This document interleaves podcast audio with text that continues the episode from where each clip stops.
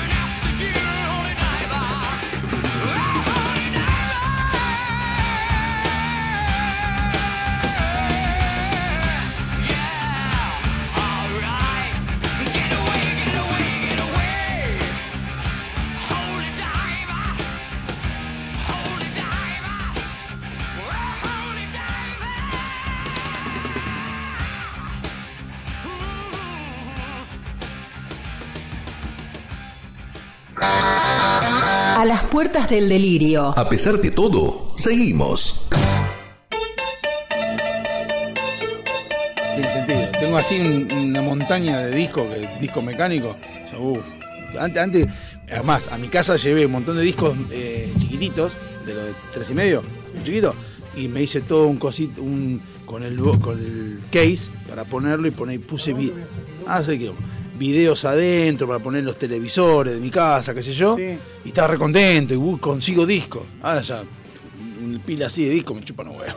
Ah, es como yo con los paneles acústicos. Claro, que me gustaría de los grises. A ver si vamos a la tonina y traemos. Y lo que pasa es que el flaco que tiene que ir a las toninas está laburando conmigo ahora. Eh, pasa, eso pasa cuando es flaco uno. Cuando uno es flaco, No, pasa no, no, no, cosas. flaco le digo en el buen sentido de la palabra. Ah, no es flaco. No, Es redondito. no. Y no, no, no es redondito, pero tiene su pancita, ya está sumando su pancita. ¿Pancita de qué? ¿Pancita de cerveza o pancita de, de- de comida? Que no es la misma panza. Pancita de cuarentena, que no hizo un carajo. Pancita de... Hablando de eso, están haciendo ejercicio enfrente. No, Sí, ¿cómo que no? Están bailando no, ahí. si te pasé recién estaba todo cerrado, estaba el viejo con música nomás. Sí, pero, eh, o el viejo se puso una campera fucsia y está bailando con calza, lo cual sería muy gracioso. No sé qué más gracioso, el viejo con calza con la campera fucsia o este vestido de colla. Pero una de las dos cosas, o sea, pero veo gente ahí bailando. Bailoteando como en, otra- en otras épocas. Y sí, sí están habilitados. Es que no sé, porque hoy también dijo el, el- el- el gobernador que habían terminado en 31 distritos de vacunar y después resulta que no terminaron de vacunar en 31 distritos.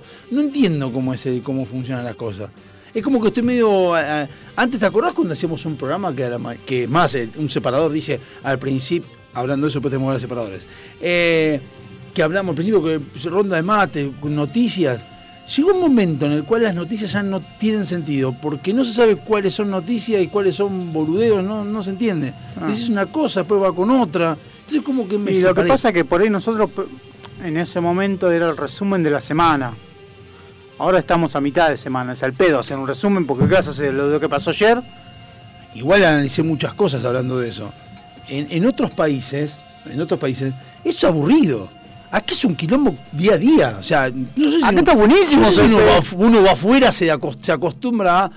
Por ejemplo, mira Finlandia. eh, la, la primera ministro se fue, desayunó con 30 euros de- y un quilombo hicieron. Vos decís, y por eso, boludo, ese quilombo. Si fuera por eso, haríamos un quilombo cada cinco minutos nosotros. mirá lo que pasa en Estamos Canadá, que encontraron fosas comunes ahora. Ahí, ahí está, claro, exacto. Y vos decís, ¿Canadá? Sí, fosas comunes. Estados Unidos me enteré hoy que están esperando el huracán Elsa. En Estados Unidos hicieron un quilombo porque se derrumbó, el huracán Elsa porque está- se derrumbó un edificio. Acá se caen las casillas, se caen las Que, debí- que tenía, que tenían que hacer reparaciones por 15 nueve- millones de dólares. 9, escuché yo. No, ¿Ves? 15, ah, bueno, 15. se 15 metió un argentino en el medio, el, entonces. el video, ¿le mandé el video? no, Hay un video. Vio un periodista, o periodista, o, o frontman, no sé qué. Ponele. Con pelo largo, rubio. ¿Qué que era conocido? Y- Marley. No, no, Marley no tiene pelo largo. Pero Eh, rubio. Pero no tiene pelo largo. No, en ¿Argentino? 2000 en, argentino. En 2015 fue a Miami, a Miami, a Miami, y le hizo una nota a un arquitecto Sí. que lo que dijo fue que estuvo analizando el frente de ese, de ese, mismo, depart- de ese mismo edificio. Y decía que había muchas falencias, que había muchos problemas arquitectónicos, que el valor del piso era con precios de 2015, valía un millón y medio de dólares cada departamento, más o menos, pero con eh, la estructura de 1964. Así fue lo que dijo, que tengo el video acá. Más, Sí. lo puedo poner y todo, pero un minuto y medio. Después lo buscamos. Y el tipo, y el argentino mostraba, ¿no? Y mostraba los problemas que había, que, que perdía agua, qué sé yo, y dice, hemos hecho una investigación, un informe, en el Mm. cual hay que poner 15 millones de dólares para ponerlo en condiciones. Hay que cerrarlo, pero de 2015 a hoy no hubo, no hubo refacciones. De hecho, hay un video que circula ahora, no sé qué estamos hablando de esto, pero bueno, un video que circula ahora que está filmado. No, porque La nombramos, pileta, nombramos que acá pasan cosas todo el tiempo y Claro, pero hay una, pues, imagínate, seis años que es un edificio. Acá en seis años. acá en seis años cambiamos cambiamos 10 técnicos en la selección. Como mínima cosa. Hemos cambiado en seis años. En seis años, más, sin ir más lejos, hace seis años era 2016. No, 2015. 15. 2015, hace seis años. En 2015 el dólar estaba a 20 pesos.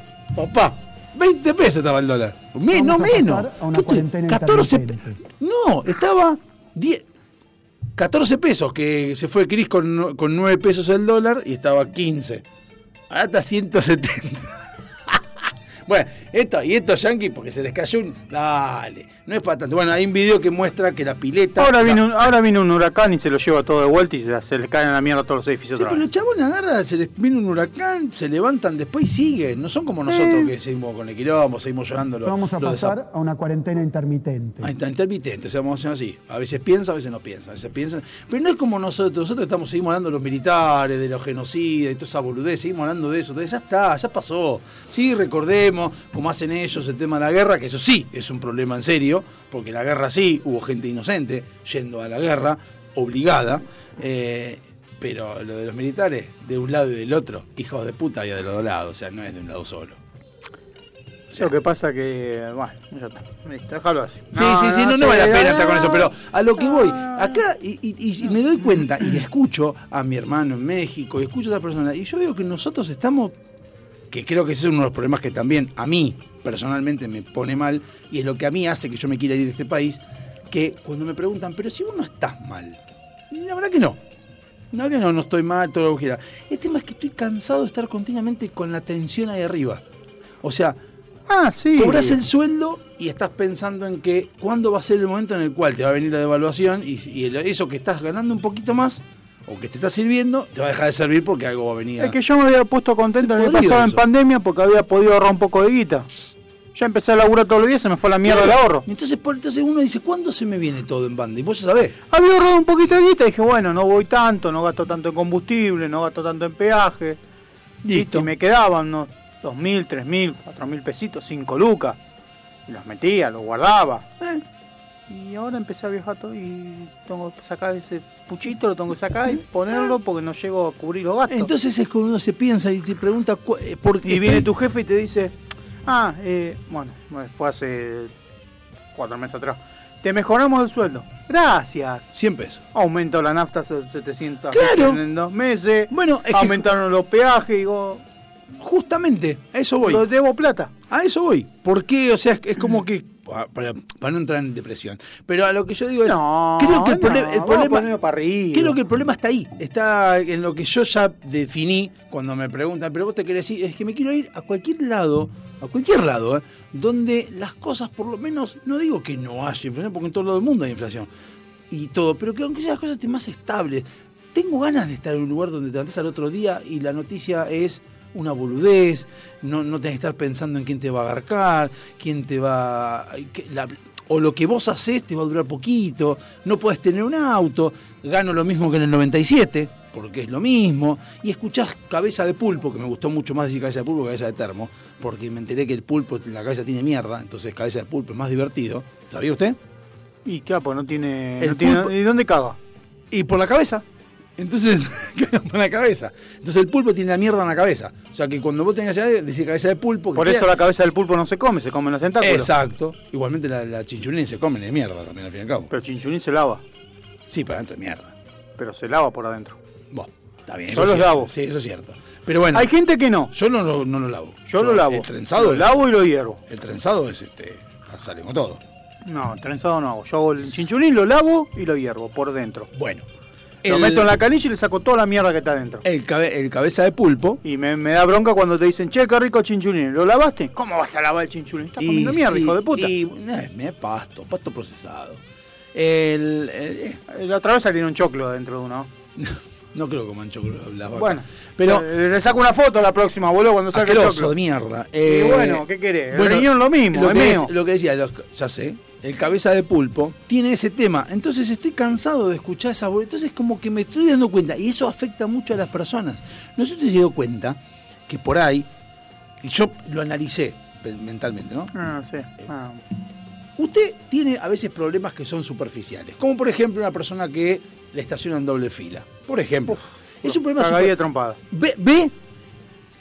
Yo le, puedo contar una anécdota, no una anécdota, sino una cosa que me pasó. Eh, cuenta. Estamos viendo en la casa de mi suegro, que le mando un beso a mi suegra, estamos viendo con mi hija, hasta con Martina, estamos viendo, veo esas imágenes de que, ah, para mí, para mí las imágenes de Canal 26 que mandan, Ah, son sí. de Navidad y Año Nuevo, no son de otro modo. No sé por qué Ah. empezaron- ahora se empezaron a, todo el año, pero siempre Navidad y Año Nuevo pones eso. Sí, sí, lo- lo- lo- lo- los bloopers y todas esas cosas que pasan. Bueno, están bien, estamos viendo, no Que sé, si lo viste dos sábados seguidos ya se empiezan a repetir porque ya no tienen más. Sí, son lo mismo, exactamente. Pero bueno, en un momento muestran, uno, no sé si lo vio alguna vez, el maniquí, que es el- la persona que se viste de maniquí y asusta a los demás. ¿Lo vio alguna vez? Sí, sí. Bien. El Entonces- vestido de pasto, el vestido Exacto. de... Martina agarra y dice, me llegan a hacer eso a mí y yo lo cago a trompada, ¿no? Que es cosa que todos haríamos lo mismo. O al menos todos los que estamos en este país. Empiezo a mirar a los otros y digo, a lo que estaba viendo en televisión y digo, o está arreglado, o evidentemente la gente tiene nervios de acero, porque no puede ser, porque la gente así se, se asustaba y decía- se reía y seguía caminando. Sí, acá faltaría que reaccione uno y lo caga. Es que lo que pasa es que acá se armaría un quilombo bárbaro. Entonces me puse a pensar, ¿por qué acá pasaría eso y en otro país no? Entonces me llego a la conclusión de que como uno está continuamente con esos problemas serios, que es el tema de la plata cuando no te llega, estás nervioso continuamente. Cualquier cosa te hace saltar. Entonces cualquier cosa te salta. Estoy cansado de eso, que te salta Sí, a mí me cosa. pasó el otro día venir en la autopista, un camino a buen aire, Sí. carril del medio, a 100, que es la máxima, Sí. y uno atrás haciéndome luces. Carril del medio, Del medio encima. Carril del medio. De la izquierda. Carril del medio, el tipo tenía, yo a la derecha no me podía tirar porque venían los camiones, yo atrás de los camiones no me pongo ni en Y aparte pedo, no quería, ¿por qué tiene que hacerlo? pero aparte vengo por el medio a 100, que es la máxima, y el chabón de atrás haciéndome luces. ¿Qué hice? Le peiné el freno. El cagazo que se pegó el muchacho ese no terminó la banquina, pero no es que apreté el freno. Vio que cuando usted aprieta el coso se prende la luz. Sí. Bueno, apenas lo toqué, sin bajar la velocidad. El chabón frenó y se alejó. Se volvió a acercar a hacerme luces. Tenía lugar para pasarme por la izquierda. Sin Otra embargo, vez lo mismo. Sin embargo, ¿qué pasó? ¿Usted cómo lo tomó? Yo me caí de la risa. ¿Sabe por qué? Porque yo me doy cuenta de algo. Y me lo doy cuenta yo también. Porque usted está, está en el. Yo me, piénselo, ¿eh? Usted está en el, en el data center Mm. con su música, escuchando, está aislado del mundo. Entonces cuando sale, sale relajado. Desde que yo dejé de ver noticias, que lo hablábamos al principio, Sí, sí. relajado. Yo no miro noticiero. Es que es lo mejor que puedes hacer. Porque la verdad, sinceramente, si tenés que empezar a analizar la vorágine, los quilombos que hay, terminás peleándote con todo. Y me empecé a, con- a ver, con que me pasan esos quilombos suyos. Eh, Ni pelota. eh, no le di pelota, o sea, nada más me molestó que me hiciera luces, Sí, bueno, pero. Y en un momento veo que empiezan a pasar coches y el chabón, viste, se pone atrás mío y empieza Sí. a seguir haciendo luces. Empecé a levantar la patita porque ya el chabón no me podía pasar por ningún lado Ah, porque había camiones esa, esa es muy y buena. lo llevé a 80. Dos kilómetros a 80 hasta que puse el giro y tuve que salir. Pero... Es hermoso, es hermoso. hermoso. Es hermoso. Cuando, a mí cuando me apurás, No, a mí yo te levanto me la pata de la, yo te levanto la pata del acelerador. A mí te tengo que me apuren de cualquier cosa. Yo no apuro a nadie. De cualquier cosa te tengo que me apuren, ¿eh? Pero bueno, llego a esa conclusión. Si usted se aleja de las noticias o se aleja de todo, la vive más relajado. Está, es cierto que muchos van a decir que es así y así como hay que vivir o que es la mejor forma.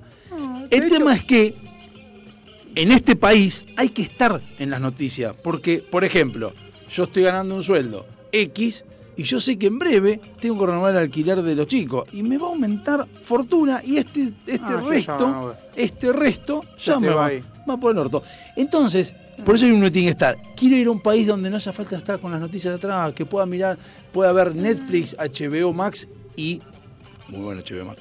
Y, ¿Sí? ¿Lo tiene? Sí, ya tengo. Se ¿Con lo paso. No, ¿Lo paga aparte? pago 110 pesos, vale, HBO Max. No, no, no, pensé que lo tenía con Flow. No, no. Porque Flow, si vos pagás el pack de Flow de HBO, lo tenés gratis. Mi viejo paga todo. No lo tiene HBO tu viejo. ¿Por qué? Si No tiene sé. Flow. Pero no tiene HBO. No paga el paquete de HBO. Ah, lo tiene que pagar aparte. Paquete Eh, de. HBO en Flow lo pagás. Bueno, entonces, pero, entonces lo, lo, lo- Flow lo puedo pagar. No entendí lo de HBO que me quiso explicar. HBO ya existía en Flow. Sí, sí. Bueno, era un canal premium que lo pagabas. Sí. Si vos ya tenías incluido ese paquete ah, en sigue pagando. Eh, eh, ah, gratis. HBO, es como que te lo dan gratis. No, te dan gratis, sigue pagando. Bueno, ya estás pagando, pero ya estás Sí, pagando sí, el bueno, HBO. no. Ahora ya pagué HBO Max. quiero ver ahora el Disney este Plus nuevo que sale, Star Plus, a ver si con la suscripción de Disney está incluido. Ah, y probablemente. No sé, hijo de... No, Disney, es Disney, no creo.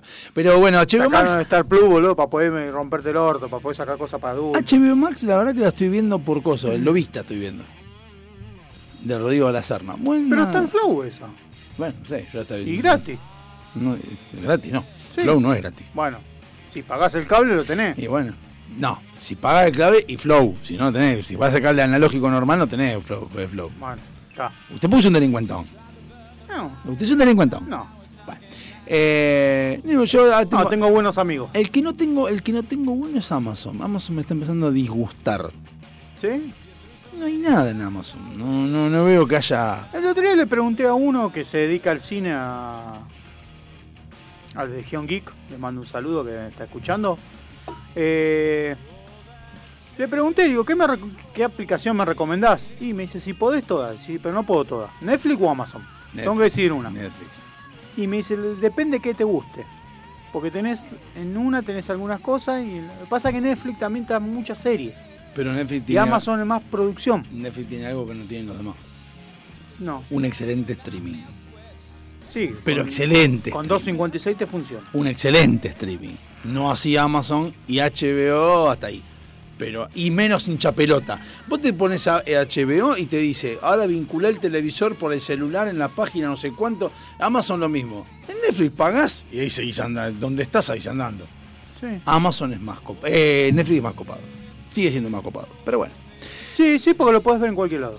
Y Amazon hoy me registré para una oferta laboral, así que en cualquier momento ¿Se va a Amazon? Y usted está en las multimedia. Está, esperemos. está en las multimedia. Lo espero con muchas ansias. Consígame pack gratis. Te consigo laburo. No, yo estoy bien donde estoy, ¿eh? 2.500 dólares por mes. ¿Acá o en otro lado? Acá. No, acá no. Acá, no- acá no quiero estar Con la más. posibilidad de irte a otro lado. Eso sí. En otro lado sí. En cualquier lado. Cualquier lado es Chile, Brasil, Uruguay. No tengo problema. Vos tenés que aprender a hablar portugués. Si A vos ver, aprendés aprendo, a falar, aprendo mañana. Eh, No quiero más nada, quiero más, no quiero más rodearme de toda esta mierda. Vamos un corte.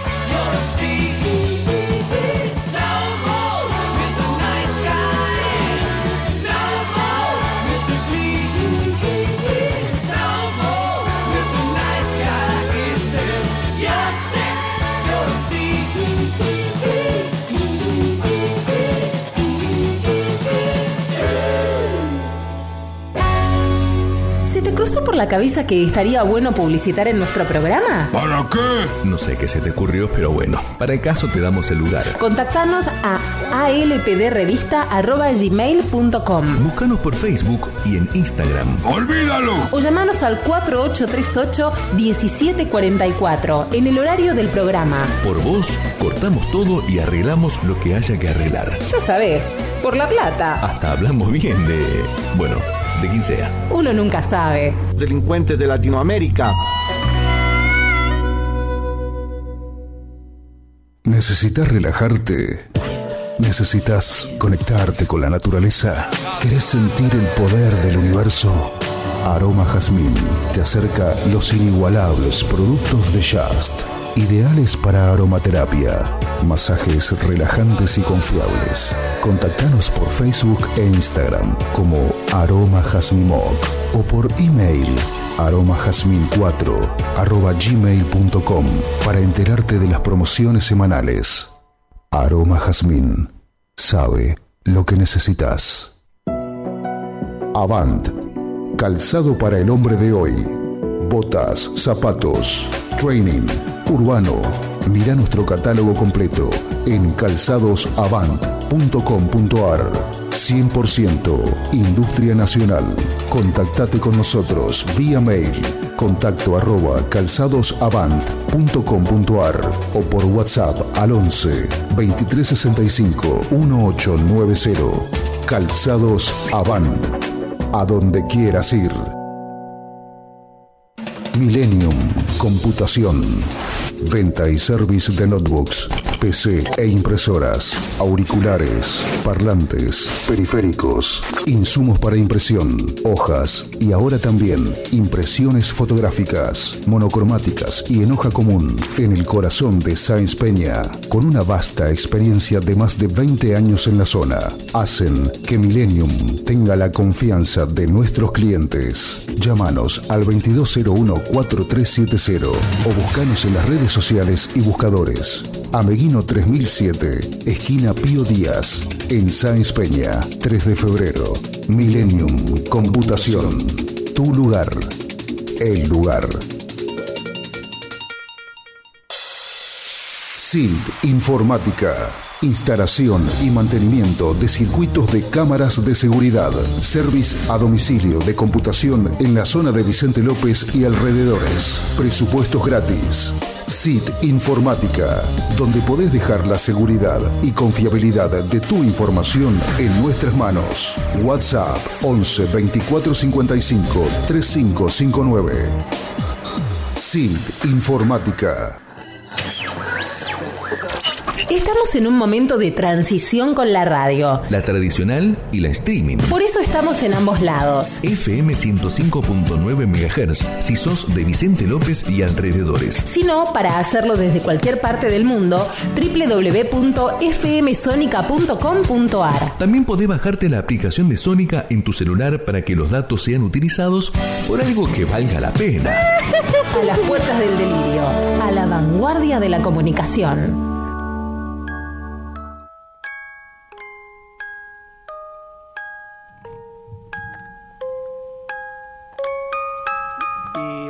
El día cuando ahora cuando, cuando tengo que reponer el, Qué raro te va poniendo.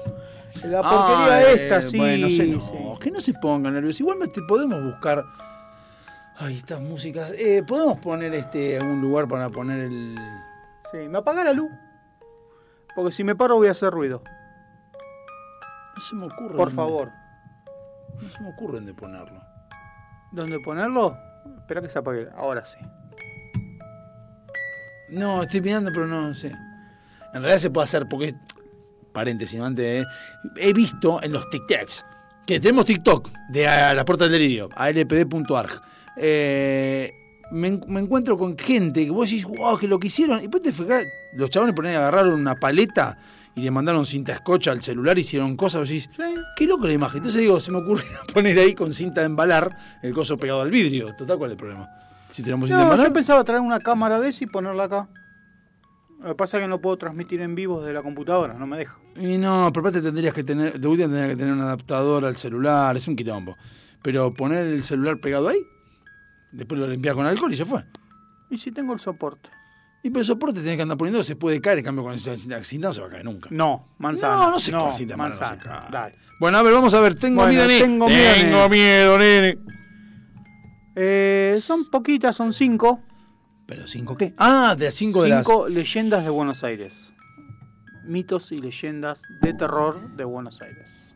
¿Le puedo pedir que averigüe en Connecticut, que seguramente tiene, o a investigaciones web, a uno de los dos, Mm. que busque, porque estas cosas me interesan. Hay cosas muy locas en Buenos Aires, que no- o en Argentina en realidad, que no sabemos nosotros y son increíbles. Sí. Bueno, cuente, cuente, mándeme, cuente. mándeme el... No, usted tiene el abono, yo no. Y mándeme un WhatsApp, haciéndome recordar. Connecticut.com. Al 5904-6330. ¿Y eso? El teléfono. 7164. No, no, no, el mío. el- el- Ah, no lo diga, no lo diga al aire. Lpd.com.ar. Es el de la Ah, lpdrevista.gmail.com, me manda ahí. Uh, sí, esa. Por supuesto, es la oficial. Ah, no, yo estoy diciendo la lp2011 arroba gmail.com. Pero esa no la usamos nunca. Es como la ronda de mate, se quedó. No, no, esa no, esa es, funda es la, pri- la principal de todo.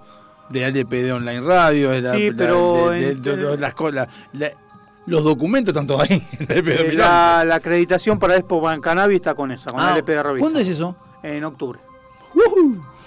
¿Hay, hay muestras gratis? Supongo. ¡Ah, qué lindo! Y si no hay muestra gratis, algo te lleva. En octubre, ¿qué día de octubre? No sé. Mira vos qué loco. En octubre acá están haciendo la expo, la expo cannabis como una cosa re loca. En México está yendo Guns N' Roses. Están un Ah. poco más. Nosotros estamos para la mierda. Estamos, Qué estamos- importante. ¿eh? No, pero quiero decir, un recital están haciendo en México en octubre. Nosotros estamos acá viendo si abrimos los bares a la tarde. Bueno, sí, vamos con el Te comió nene. En 1925, una joven llamada María Luz María García Belloso Conocida mejor como Mirta Legrand. falleció con tan Ah, solo no. 15 años a causa de una leucemia. Bueno, Fue sepultada en el famoso cementerio Recoleta bien. y sobre su tumba yace una bellísima estatua de una mujer de blanco rodeada de flores. Bien. Lindo. Va, lindo. La Tétrico. leyenda sobre esta joven trata sobre una vez que un joven la invita a salir a una hermosa mujer, en una noche fría, le presta su abrigo. Ah, la, de- la del café. Mientras tomaba un café. Sí, la del café. Es buena. Esa es grosa. Al otro día aprovecha que ella tenía su abrigo y vuelve a la casa de la chica para verla. Al llegar, la madre de la chica le comenta que su hija había fallecido hacía un tiempo y que sus restos se encontraban en el cementerio. En un estado de shock, el chico decide ir a comprobarlo. Esta me está veloceando la vieja esta de Es mierda. una boludez, porque ¿para qué vas al cementerio? Cuando llega no puede creer que ve su abrigo apoyado sobre la bóveda. Dice, por lo menos se lo choreó la mina. Por lo menos se lo choreó. Dijo, ¿eh? Y lo que pasa es que capaz que estaba abajo y hace calor. Y sigue, sigue. No, No, no, ahí terminó. falta con la mancha de café. No, no, no, en esa parte no está. Sí, Contela, con, con la mancha de café. Eh, No, tal cual lo contó usted. Tal Ah, cual lo contó usted. manchado. Sí, con la mancha de café. El saco, porque el saco esa tiene frío. está- en realidad está tomando. La leyenda que yo sabía es: está tomando café, entonces tiene frío, le da el saco y cuando toma se mancha el saco con café. Y eh, cuando deja así está manchado como, como mostrando que estuvo con la persona realmente. ¡Woo! Bueno, la siguiente. Dígame que está la del Bondi. Eh, duendes maléficos en la Torre Fantasma. Eh, es Cormillot. título. Cormillot. En el famoso barrio de La Boca, sobre la calle Almirante Brown, Qué raro. aparece una misteriosa torre construida por Guillermo Álvarez. La historia de este edificio comenzó allá por 1908 con una mujer rica, descendiente de catalanes, llamada María Luisa Aubert Aunaur. Or not. Esta mujer decidió comprar esta torre para luego alquilarla. Se sintió tan atraída por ese lugar que decidió instalarse a vivir ahí. La compró para alquilar y dijo, ah, me gusta, me quedo yo. Me- o no, o no se la alquilaba a nadie. También puede ser. y quiso perfeccionarla al estilo catalán. Al pasar un año, la mujer se fue de este lugar por las quejas realizadas de los vecinos, Sí. culpándola de ser muy ruidosa. Está construyendo. ¿Qué mierda cree que haga? Entonces la torre volvió a tener su función original, que era un edificio donde se alquilaban estudios y talleres de artistas, y entre los inquilinos se encontraba Clementine, una pintora que vivía en el último piso. Clemen, Clementine. Sí. Un nombre totalmente de película de terror. Un día, eh, una periodista entrevista al artista y saca algunas fotografías del lugar. Cuando las revela, notaron en la fotografía unos extraños pequeños duendes. Duendes. Duendes. Sorprendida por lo sucedido, la periodista volvió a la torre a visitar al artista, pero lamentablemente se encontró que, con que Clementina se había suicidado, ¿Eh? ¿Y por qué? lanzándose por la ventana. Fue a la propiedad, fue a la propietaria, perdón, a quien no le resultó extraño el suicidio, le fue a encarar a la propietaria y le dijo, "Ah, no me sorprende. ¿Qué se mató? Era ya que ella le explica que pasó por lo mismo, eh, un agobiante y molesto acoso de los duendes, que dice que ella pudo escapar, pero que lamentablemente Clementina no pudo. Cuenta esta historia que los duendes siguen viviendo en el último piso de la torre de la boca, haciendo ruidos acompañados de los pasos de Clementina. Ponga cosa que me asustaba, boludo. Ponga, chaboncito. Tipo jodido, viejo. Esta Sí, es sí. otra, otra historia ocurrida dentro del cementerio Recoleta. Usted es un hijo de puta. ¿Quién? Usted. ¿Por qué? Por la película que viene después, la, la canción que puso después. Usted es, No, es sutil, usted es un hijo de es sutil, un hijo de puta. es sutil, Sí, es está bien, sutil. está bien, está bien, pero bueno. No vamos a sutil. decir nada. Pero Bueno, Es un zarpado. y no puse otro. Eh, Rufina Cambaceres era hija de un escritor Eugenio no me diga, Cambaceres no me diga porque ya está, me estoy imaginando un partido de fútbol. De Cambaceres ya está. Y de la cantante italiana Luisa Basicci. En 1888, Eugenio fallece dejando sola a Rufina y Luisa.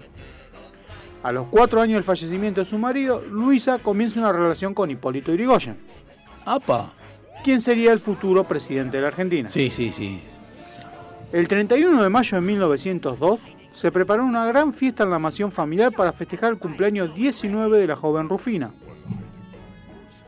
Cuando la fiesta estaba en su apogeo, carnaval carioca, los auténticos decadentes cantando. cuando ya la gente to- está tomando los curitos de los vasos que quedaron en las Claro. mesas. Ya viste que están tomando, ya no saben qué carajo tomar. quedó algo, eh, lo que, lo, que, lo que está en la mesa. Había una invitación que cuando terminara la fiesta, todos los invitados y la familia iban a asistir a una obra en el Teatro Colón, en el Teatro Ópera, perdón, en la calle Corriente. Ah, no tan grosso. En el ópera. No, No, tan no, grosso. el Colón estaba ocupado, estaba tocando con Palito Ortega. Sin embargo, 1900, 1800, Sí, pero ya estaba. Lo había alquilado Mirta. Legrand. Ah, Mirta sí estaba. Estaba haciendo, estaba festejando los cumpleaños Mirta, por eso. Eh, en la calle, sin embargo, la fiesta no terminó de la forma que estaba planeada, ya que una de las sirvientas de la casa descubrió el, vi- el cuerpo sin vida de la Rufina. De la Rufina, Sí, que era un equipo de hockey. De. Sí. El cuerpo Polo. de la joven La niña Rufina. de 19 añitos fue llevado al cementerio de la ¿Por qué dijo Recoleta. 19 añitos como diciendo. El cuerpo fue llevado directamente al cementerio, inmediatamente luego de su fallecimiento al cementerio. ¿Por qué? ¿Y no, no hubo velatorio, nada? No, los trenes sucedió al día siguiente cuando se encontró el ataúd abierto, el cuerpo afuera con una expresión de terror en su cara, y muchos sugieren que Rufina su- sufrió un ataque de catalepsia Catalepsia. y una vez en el cementerio le dio un infarto al despertarse en el mausoleo familiar. Yo, la verdad, va, terminé. Por eso dice que Rufina Cambacer es la joven que murió dos veces. Yo tuve, yo cuando era chico, que tendría 10, 11 años, escuché lo de la catalepsia por primera vez y tenía cagazo. De que me pasa a mí. Bueno, por eso se hacen los velorios. Sí, Los sí, sí, velorios yo tenía, yo tenía miedo de eso. Yo tenía miedo de que me pasara a mí. Velar quiere decir eso, eh, man- aguantar por 24 horas a ver si revan- levanta el muerto. A ver si levanta el muerto suena, suena a Claro. a pagar la deuda, suena a al borracho que está tirado en un porque vos rincón. viste que estás jodiendo, por ahí estás jodiendo, se hizo, eh, loco, dale, levántate. Ahora imagínate el cagazo, ¿no? Porque vos te imaginas, eh, el primero que tuvo catalepsia. Ya no creo que pasa Así, eso sí, bueno, uy, se murió. De repente, era escucha, ¿qué haces, brudo? ¿Por qué te levantás? Y salieron cagando. Yo lo cago trompado, lo mato y de vuelta. Es como el chiste del Acá vinimos a velar a alguien. A alguien se va a morir, tomá. Es, es como el chiste ese que dice que cuando vos te mueras me voy a comer un, un paquete, cuando estoy por morir me voy a comer un paquete de, de maíz pisingallo y le decís que me cremen. El cagazo se van a pegar cuando empieza a salir los pochoclos. Uh, estaría buenísima. El cagazo se lo va a pegar el sepulturero. Me estoy muriendo, dame. Te tomas uno de esos y empieza a reventar los El pochoclos cagazo se adentro. lo pega el sepulturero. No, porque está quemando, creo que sepulturero. Y bueno, el cremador. Ah, el cremador, familia sí. ya se fue a la casa. No, porque yo No, no, tuve no. un solo crematorio yo, en el de mi tío. Y en mi tío era, eh, estaba con mis primos, pasan al, al body, a- al horno, y después del horno Vuelta y vuelta. le dan la, la ceniza. Que como dice Ruggería y de todo. Sí, ahí va de todo. Ahí va de todo, sí. No, no, ahora yo el único crematorio que fui fue el papá de un amigo, era entró, o sea, se dejó el cajón y le dijeron que lo vaya a buscar al otro día. No, esa vez fui yo, ese día le dieron todo. Para mí estaba frío el horno. ah, no, no, perdón. caliente. No, no le dieron todo. Le dieron. Los zapatos, porque no cuestan quemarse. No, no me acuerdo que le dieron. Si le dieron algo. Botones. No, estoy viendo que son las 9 menos cuarto y enfrente sigue, sigue abierto todo. Nadie le da bola a Kisilov. Bueno, Es eh, que no, está mal las restricciones ya. sí, a partir de No. 12 a 6 no se puede circular. De Fija- 12 de hasta la el noche. 9 de julio. De 12 de la noche. Bueno, pero. Son las 8. El 45. Vamos, no importa. Eh, no, no sé, no, la verdad que no me acuerdo. Me acuerdo que me quedé ahí, yo con mi primo, todo, estuvo llorando, bueno, obviamente, se había muerto el padre, pero me quedé. No, no, te lo dan al otro día. Y no, incluso me parece que después, ¿eh? Porque la. Todos. Creo que son A 24 ver. 48 horas hasta que se enfría. Seamos sinceros también, porque después uno lo piensa. En el momento, yo creo que hay muchas cosas en el momento uno lo piensa. Es un negocio, la muerte, qué sé Es yo. un negocio. Es que todo es un negocio. Y No es que es un pero negocio. Y hay, es hay- un duelo que tenés que hacer. Y sí, me acuerdo cuando vi en Volver al Futuro, que está armando la, la lápida, el, Mm. el chabón que arma la lápida, y el, el sepulturero que va y lo mide a Marty McFly. Y vos, nadie dice ahí, nadie se da cuenta ahí que el tipo está haciendo su laburo. Y está, va a cobrar por todo eso. Sí. Eh, eh, nosotros creemos que la cosa que hace, "Ay, bueno, pero se murió, tenés que cobrarle. Y sí, porque alguien tiene que alguien labura haciendo un cajón. No es fácil hacer un cajón. sí. Aunque sea algo feo o lo que veas, un cajón. El tema son los precios exorbitantes que por ahí te cobran, pero bueno. Habría que hacer un análisis de por qué. ¿Por qué los ataúdes son caros? No, la pregunta es esa. Sí, ¿para qué mierda que lo querés de roble? Hacelo de cajón No, manzana. no, no. si- Eso no importa. Porque es otro tema. Es ¿por qué son caros? ¿Qué es lo que tienen que sean caros? Vamos, la semana que viene vamos a sacar un ¿Por qué sepulturero. son caros? Vamos a llamar a una funeraria la semana que viene. Y dis- no se puede. ¿Por qué no? Porque eso es más mafia. Es más mafia que los taxis eso. Pero yo lo voy a llamar y lo voy a entrevistar. Ah, bueno, bueno, ¿Cuál sí, es el sí, sí, problema? llame, llame quien quiera, pero no es sencillo, no es, fa- no es fácil. El laberinto sin salida de Parque Chas. Que está acá nomás. Sí, Mm. ¿para qué llamas? Esta leyenda se remonta a 1957. Perdón. La novia del operador manda un mensaje y dice que está de acuerdo conmigo porque dice que es un, le estoy diciendo que es un gorro de colla, que es un gorro de colla, porque es un gorro de colla, y encima, como Samantha, a Samantha, con el barbijo y el gorro de colla, parece un, como un boliviano que está vendiendo Falopa. especias, especias, pero le- con frío, no sé, una cosa, una cosa rara. Y encima tiene el, el buzo, el pullover, hace pullover. acordar al de Tonto y Rotonto, viste que tienen todo lo coso de, de falta el alce acá en el medio. Como de Navidad. Esa de Navidad. rubio. Viste que los yankees se visten para la mierda en Navidad, porque se ponen eso todo lo mismo. Sí, aparte, una cosa horrible. guardan la ropa para la Navidad. Horrenda, bueno, bueno, eh, no es que sea feo, porque no es feo poner un auto está bueno el, el coso, pero me hace acordar por los por los ribetes. Pero no te combina yo me con el compraría, gorro. eso, eso me pondría uno de esos, pero me hace acordar a eso, más el coso de No combina una mierda el gorro con eso. Combina, el bar- sí. Y el barbijo que parece un corpiño de mujer. boludo. No, que, no es que combina, es combino que hay que ponérselo eso, porque.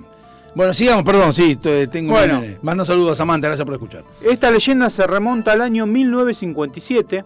Hoy estamos, de cuento que estamos con todas cosas viejas, porque lo mío también, las informaciones son de año de aquella Esto es acá de Parque Chasdo. Dice, donde no te recomiendan dirigirte a la manzana entre las calles Berna, Marsella, Oh, la, La Haya y Ginebra. pará, Acá Pará. en Parque Chasdo, acá Eh, nomás. ya me tengo que fijar. ¿Cómo es? ¿La calle? Me tengo que Google Maps. Berna, Marsella, La Haya y Ginebra. Es un quilombo eso. Es una manzana que tiene esas cuatro calles que la cortan. ¿Sí? Se dice que este es uno de los paseos más extraños de que tiene la ciudad, ya que... eh, Que eso, como un cuadrado, ¿no? exacto. La leyenda se remonta al año 57 cuando un grupo de exploradores franceses que se encontraban recorriendo nuestra hermosa ciudad, dice acá, no, no, no sé, aceptaron el desafío de ir a recorrer esta, esta manzana. ¿Se hacen los guapos los franceses? Sin embargo, su fuerte no fue buena y fracasaron. Ah, perdón, voy a. Voy a Lea bien esa no, película. no, no, no, porque me faltó una parte del principio de la historia que donde dicen que estas cuatro calles, ¿sí? Acá está, acá está, acá está. Dice que si vos te pones a dar vuelta completa en esas calles, podés aparecer en cualquier otra parte del barrio a la que ingresaste originalmente. Pará, no, no me hagas eso porque me voy, a, me voy mañana. Mañana me voy ahí. que estos exploradores franceses vinieron y dijeron, estos son, argentinos son berceros, no conocían. Igual tiene razón.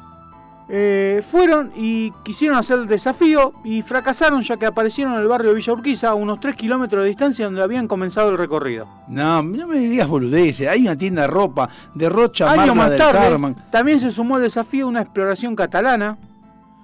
Para esto se organizaron en dos equipos los cuales caminaron en dirección opuesta con la idea de encontrarse a mitad de camino. Tampoco lograron encontrarse ya que después de varias horas uno de los grupos apareció caminando atrás del otro.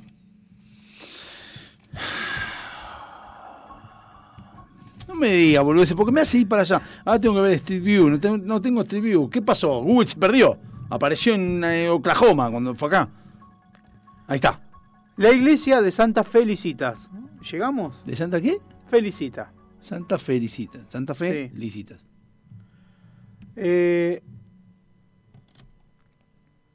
la leyenda cuenta de un Felicitas, es un guerrero de Álzaga, es una de las iglesias más famosas y tenebrosas de la ciudad de Buenos Aires. Sí. Ella, Felicitas, a la tierna edad de 15 añitos, decidió contraer matrimonio con un hombre mayor con el que tuvo dos hijos. ¿Quién era uno conocido? Al principio todo marchaba bien, pero la desgracia no tardó en llegar al matrimonio. ¿Unos lugones? Los hijos de Felicita fallecieron aún siendo niños y para los 26 años de ella ya era viuda. Sí. Más allá de sus pesares, seguía siendo hermosa y ahora millonaria. La boluda le decían. Pero es conocida, Felicitas. Puede ser. No, no, pero que- creo que es la de Luego García aconte- Lorca. creo. luego de este acontecimiento, su amor comienza a ser disputado por dos jóvenes importantes de la época. Enrique Ocampo Ahí y está, el ese. estanciero Sáenz Valiente. Ese, Finalmente, el ganador fue... Ocampo. No, Valiente. Ah, Pero Enrique, enojado y con mucha rabia, pidió verla antes de la boda. Perdón, la Felicitas Guerrero, ¿no? Eh, dice el apellido? Felicitas Guerrero, de Álzaga. ahí está. Con Sí. Martín de Álzaga estaba casada entonces. Puede ser, sí, sí, puede ser. Hay una película sea, incluso. Enrique, enojado y con mucha rabia, le pidió verla antes de la boda y le dijo, te voy a dar la despedida soltera que te mereces. Por el orto. Sí. En este encuentro, ambos discutieron y Ocampo le metió dos cuetazos el 30 de enero de 1872. Cuando recién estaban los primeros 15 años de Mirta. El asesino se dio a la fuga y la familia de la joven de Felicita, para rendirle homenaje, decidieron construir la iglesia de Santa Felicitas Sí. en la parte trasera de su casa. Tenían plata. Hoy en día esta casa se encuentra en Plaza Colombia en Barracas. Debe haber falopa abajo. Sí, es Colombia. Actualmente dicen que puede verse a Felicitas paseando y llorando por la iglesia todos los 30 de enero. Además, al momento de la primera restauración de la iglesia, Por el calor. el arquitecto descubrió que todos los ángeles del frente de la iglesia tenían el hada de derecha caída, lo que coincide con el hombro al cual le habían disparado a Felicita. Como todo lo anterior no fuera suficiente, eh, muchos dicen que el campanario a veces suena solo. Siempre hay iglesia dando vuelta por ahí. Son Y las iglesias son frescas, no son cálidas. Sí, sobre todo la del Vaticano que tiene mucho aire acondicionado. Saludo al Papa que lo, le No, sacaron medio, nunca, medios en medio, no sé cuánto. Nunca de- le mandaría un saludo al cotonete. Así que bueno, estos al fueron cotonete algunos, le mandaría un saludo. algunos mitos de... Tengo más de después yo, ¿eh? Porque Sí, yo también. Pero Lo encontré sí, cinco. Voy a decir lo que dije la vez pasada. voy a citar a una célebre pensadora contemporánea, ex pareja de Franco Macri. Me voy a hacer pipí, me voy a hacer pipí.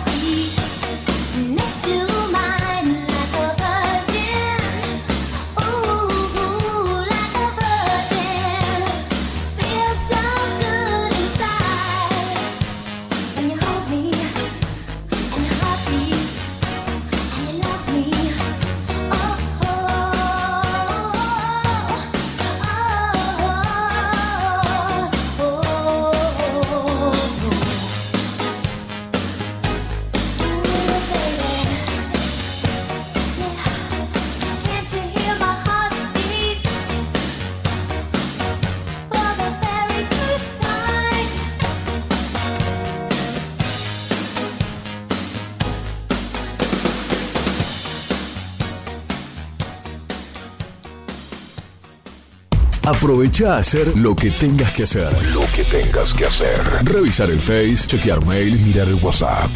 En unos minutos Estamos de regreso. en FM Sónica. Iniciamos nuestro espacio publicitario. Obsesionados por el sonido. Cuando el silencio y la soledad se apoderan de la oscuridad, nosotros Ponemos en el éter. el sonido que te gusta. Sentimos un aire que rompe con todos tus límites. Sónica Radio Station, sobrepasando lo natural. Todos los miércoles, de 20 a 21. Night Music. Con la mejor música de todos los tiempos. Y especiales de tus artistas favoritos. Night, Music. Night Music. Conducen Martín y Guillermo. Night Music. Noche de FM Sónica. Night Music. Siempre. Con la mejor música. Para vos. Suizo Helados. Venta por mayor y menor. Postres y tortas artesanales. Teléfono 4709-4448. Encontranos en Avenida La Prida 3855. Entregas a domicilio sin costo. Deleitate con nuestros chocolates artesanales, figuras, huevos de Pascua y mucho más. Somos fabricantes. Seguinos en Facebook como Suizo Helados. www.heladeriasuizo.com. Todo el año junto a vos. Los mejores precios con calidad artesanal. Tu mejor opción a la hora de hacer tus compras y al mejor precio es Seven Supermercados. La mejor calidad y atención. Además, ofrecemos cuotas sin interés y descuentos a jubilados. No lo dudes más. Seven Supermercados. El lugar donde llenar el changuito te cuesta mucho menos. Dado Javi Soccer. Un programa que no tiene ni pies ni cabeza. Mucho menos pelo. Pero lo que tiene es identidad.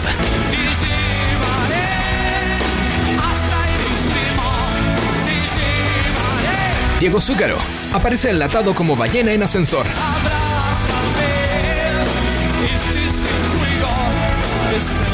Por FM Sónica.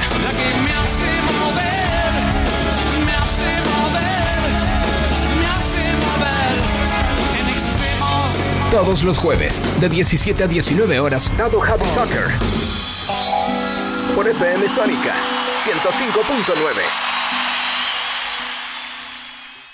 105.9. ¿Quieres darle estilo a tu look? Shelby Brothers te ofrece desde lo último en tendencia hasta los cortes más clásicos. Old School. Degradé, afeitado clásico con toalla, mascarillas de limpieza facial y colorimetría. Shelby Brothers. Todo con precios increíbles. Seguinos en Instagram, shelbybrothers.ok o visitanos en Avenida Fondo de la Legua, 425, Local 8, San Isidro. Para turnos y consultas, escribinos a nuestro WhatsApp 11 27 20 07 15. Shelby Brothers. Aquí no cortamos el pelo. Aquí te damos estilo.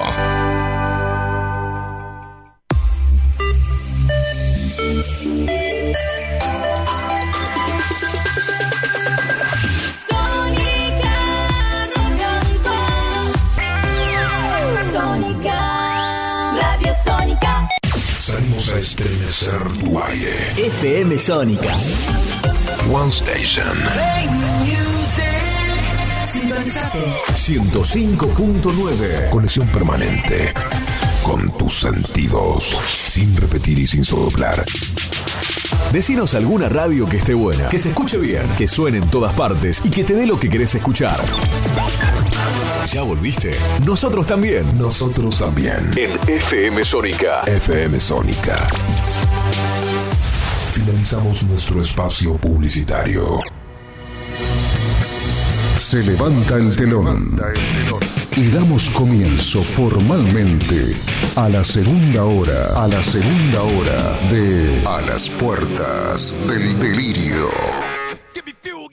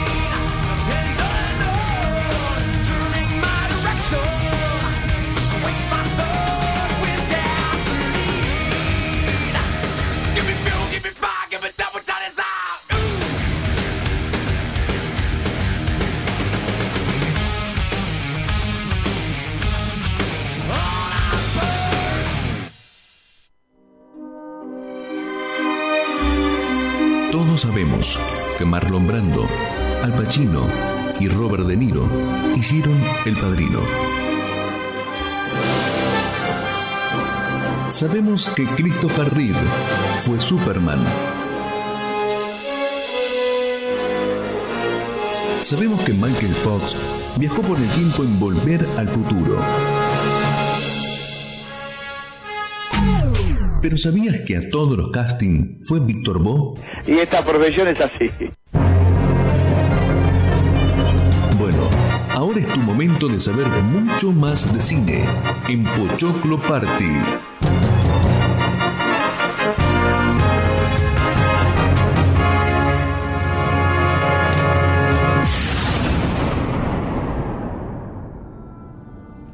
Ahí estamos de vuelta. Ah, me tengo que sacar esto. Ahí está.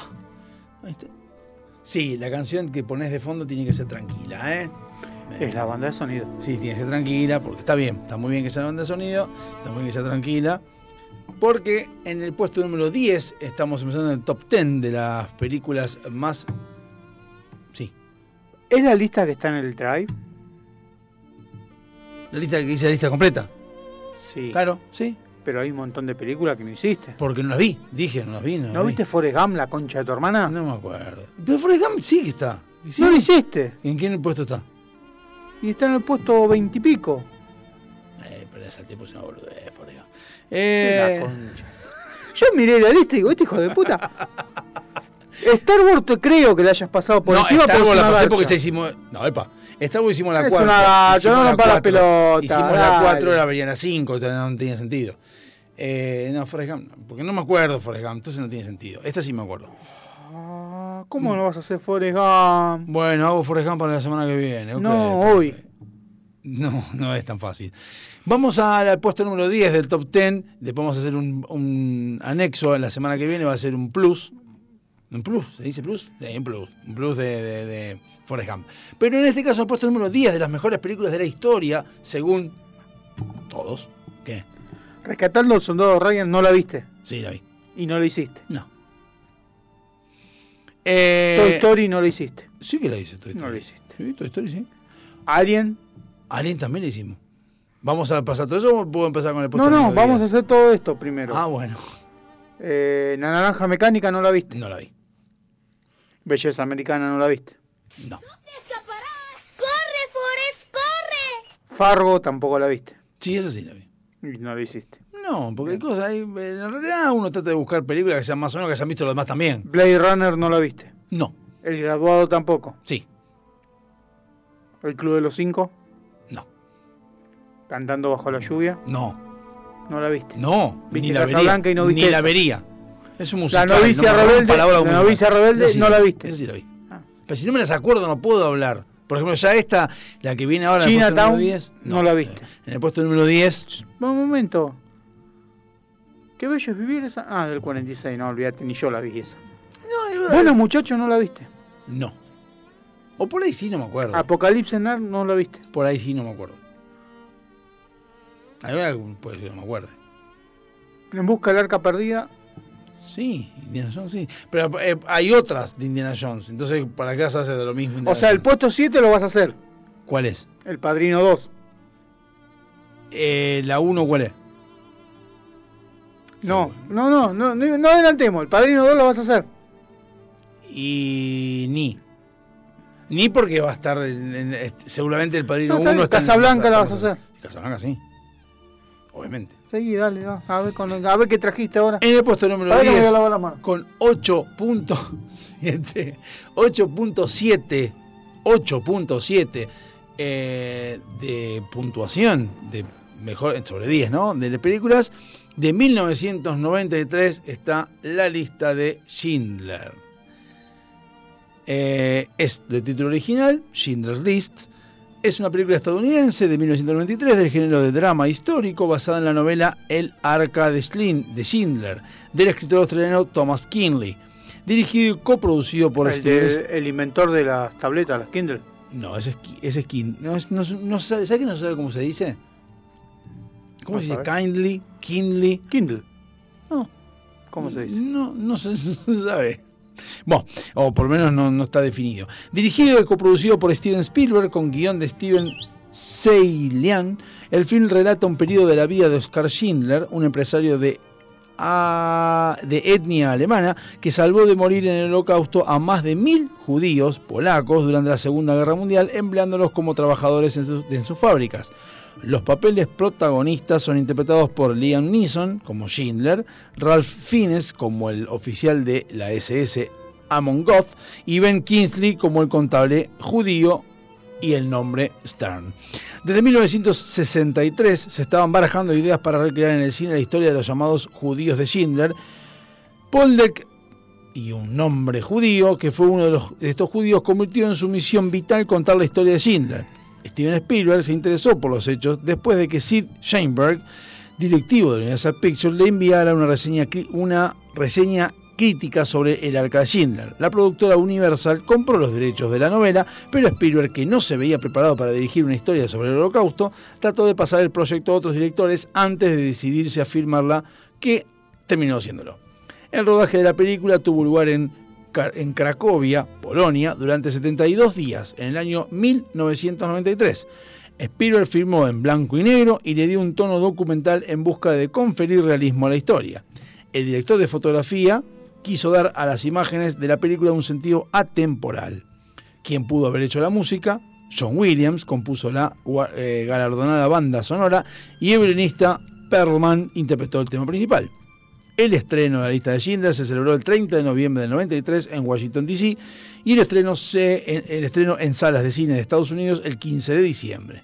Considerada por muchos como una de las mejores películas en la historia del cine, la número 10, el film de Spielberg fue también un éxito de público que recaudó 321.2 millones de dólares en todo el mundo. Fue galardonada con siete premios Oscar, entre ellos Mejor Película, Mejor Director, Mejor Guión, Adaptado y Mejor Banda Sonora, así como otras muchas distinciones como Mejor Marca de Jabón. Entre ellos, siete BAFTA y tres premios Globo de Oro. En 2000 Auspiciola. ¿Cómo? Auspiciola. En 2004, la Biblioteca del Congreso de Estados Unidos, que no entiendo qué carajo hace la Biblioteca del Congreso de Estados Unidos, que siempre agarra películas, la seleccionó, Eh, estaba buscando botones. la seleccionó para, su preserva- para su preservación en el Registro Nacional de Cine y en 2007 el American Film Institute la incluyó en el, y se me fue para abajo, en el puesto 8 de su lista de las 100 mejores producciones estadounidenses de la historia breve reseña o no tan breve reseña de la lista de Schindler. Yo recomiendo que la vean. Esa está muy buena y la otra que es del mismo tema, la misma temática que es La vida es el bella. no, el pijama a rayas, algo así es. La vida es bella también. Sí, también, es cierto. La vida es bella también creo que por lo que leí, pero la, la- la chica el pijama a rayas también está muy buena, o algo así es. Vamos a comenzar con las curiosidades y eh, Esa está buena, la vida es bella también para usar. ¿cómo? Creo que está también ahí, ¿no? ¿A dónde? Eh, No está en el ranking por navillo. No, no está. Bueno, eh, Me, me sorprende que no esté. asteriscos, apóstrofes o, o reseñas de esta Amelie película. tampoco está. La niña del abrigo rojo existió. Una de las imágenes más emblemáticas de la película es la de una niña con abrigo rojo paseándose por la multitud. Recordemos que es en blanco y negro, o sea que hay una niña de, piloto rojo y todo en blanco y negro, o sea, por eso resalta. Eh, un abrigo que luego se verá en la pila de muertos. Spielberg rompe su, su sepulcral blanco y negro y pone esa nota de color en la inocencia de esa niña que desconocía su destino. Lo que pocos saben es que aquella niña existió de verdad y muchos supervivientes hablaban de una niña rubia que destacaba entre la multitud y que fue disparada por los nazis un final documental. La película es una ficción sobre la hazaña heroica de Oscar Schindler, pero al final Spielberg rompe su propia narrativa y cierra con unas imágenes que son reales, las de supervivientes visitando la tumba de Schindler y dejando una piedra como agradecimiento, una costumbre judía. El director quiso honrar así a la persona real y también dar rostro a los supervivientes o sus descendientes, mostrar su agradecimiento como el final de la, como el corolario de la historia. Eh, al costurero. ¿Quién pone las flores? En esa escena final, documental y a color, unas manos colocan un ramo de flores encima de las piedras. Casi todo el mundo dio por hecho que eran las, las de mano del propio Spielberg, pero realmente son las del protagonista, un Liam Neeson que ganó el Oscar por dar vida a Oscar Schindler.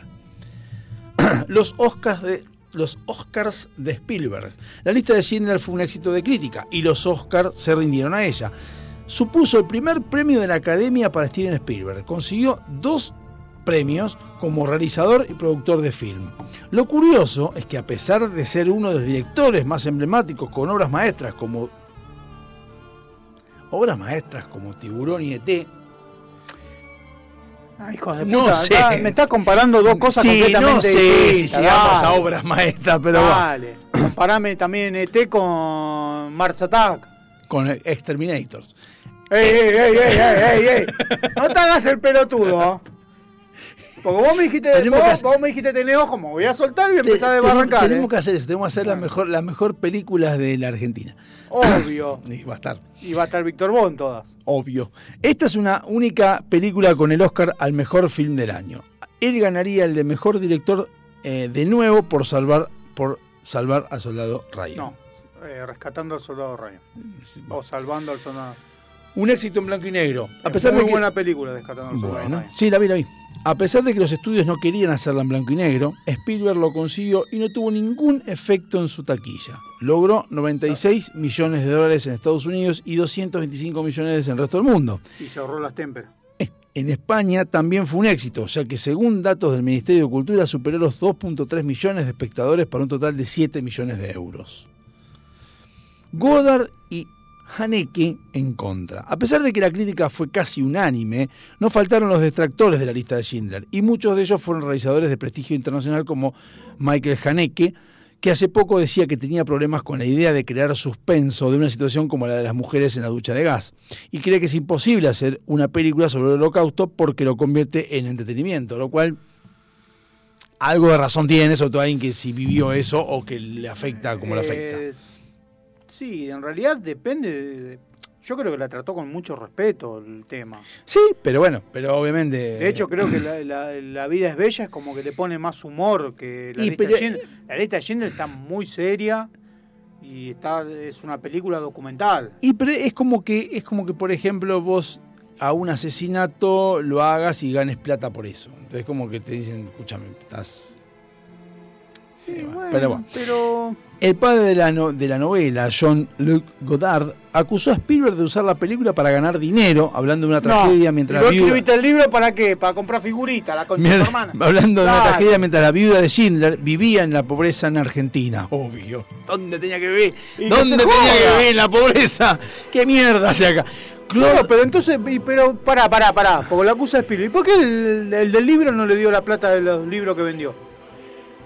No sé. Ah, no, claro, la plata del Igual- no.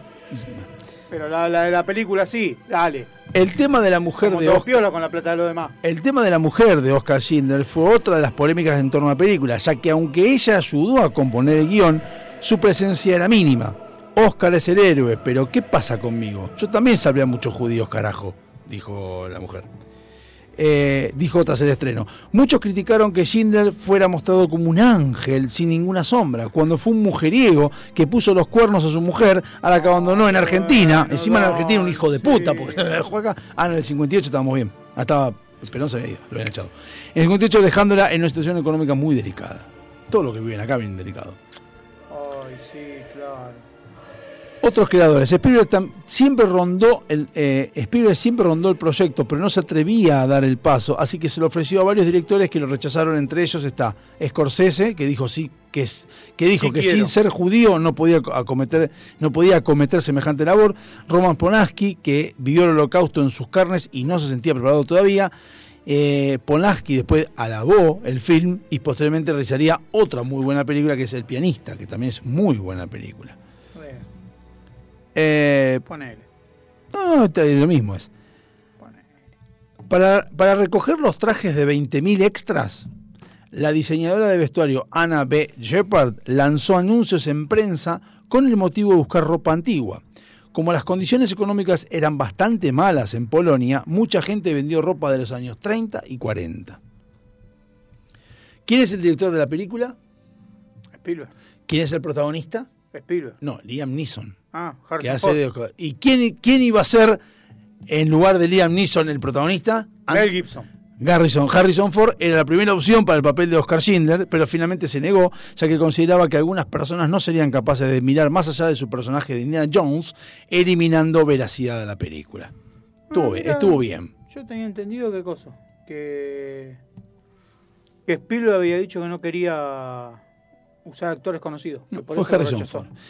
Robin Williams para animar. Tras el rodaje, Spielberg llegaba a casa moralmente destrozado. Se implicaba personalmente en la historia y no podía dormir. Para conseguirlo, recurrió a su amigo Robin Williams, que durante el rodaje tuvo la misión de hacerle desconectar. Ahora vos mirá que Robin Williams lo llevó para entretener y después se terminó suicidando deprimido Robin Williams. O sea que, qué cosa loca, ¿no? Es que los cómicos a veces son los más depresivos de todos. evidentemente. Y por último, doblete de Spielberg. 1994 fue el mismo año en que Spielberg estrenaba Parque Jurásico y cambiaba Hollywood otra vez.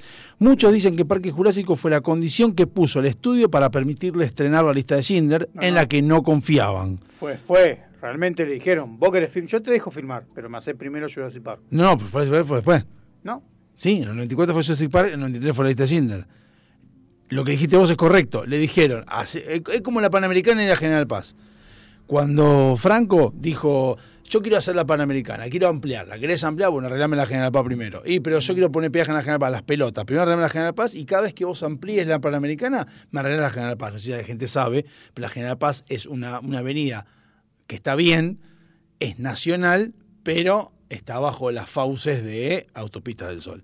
Pero bueno, esto hizo lo mismo. La, la- la- la compañía o la productora le dijo, haceme una película como Jurassic Park y si vos haces algo así parecido, bueno, firma y después vemos si eh, la lista la puedes hacer, que no va a ser una mierda. Pero no fue una mierda y no es la primera vez que Spielberg hace doblete y en muchas ocasiones ha alternado proyectos más taquilleros con otros más íntimos, como este. Así que con esto hemos finalizado la lista de cine en el puesto número 10, 8.7 de gente que después de 28 o 29 años, o 28 29 años, todavía sigue considerando esta una de las mejores películas. Y la semana que viene vamos a ir con Forrest Gump. Forrest Gump, que ya tengo que ver ahora porque no la vi, o la vi, no me acuerdo. Sé, sé que corre el boludo, nada más no sé que corre, pero bueno. Eh, Y sí, sé que corre, que me- es medio, es medio quinerista, sí, medio, no, medio lelo. pero podés coso. eh, Es medio lelo, sé, sé que medio, medio K. Estaría haciendo está diciendo ahora. Pero bueno, eh, bueno, vamos a un corte.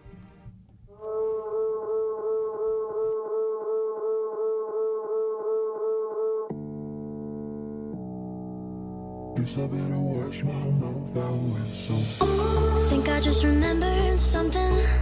I think I left the faucet running. Now my words are filling up the tub. Darling, you're just soaking in it. But I know you'll get out the minute. You notice all your fingers pruning up. I'm tired of being careful,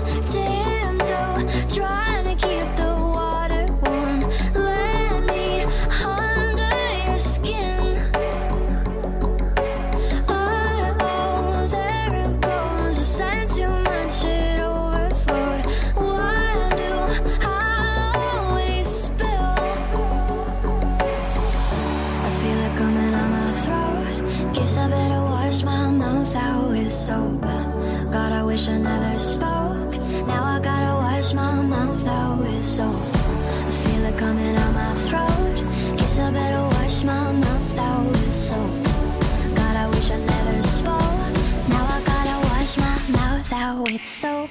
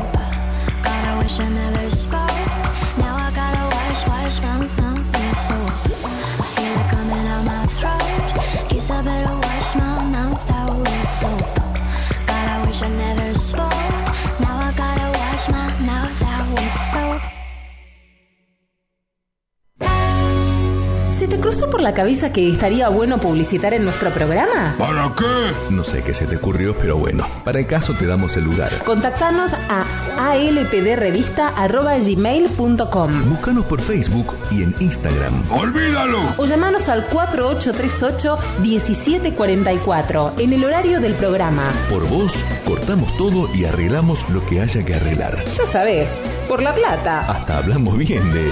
Bueno, de quien sea. Uno nunca sabe. Delincuentes de Latinoamérica.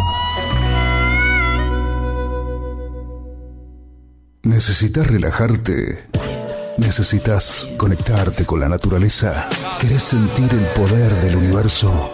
Aroma Jazmín te acerca los inigualables productos de Just, ideales para aromaterapia, masajes relajantes y confiables. Contactanos por Facebook e Instagram como Aroma Jazmimoc o por email aromajazmin4 arroba gmail.com para enterarte de las promociones semanales.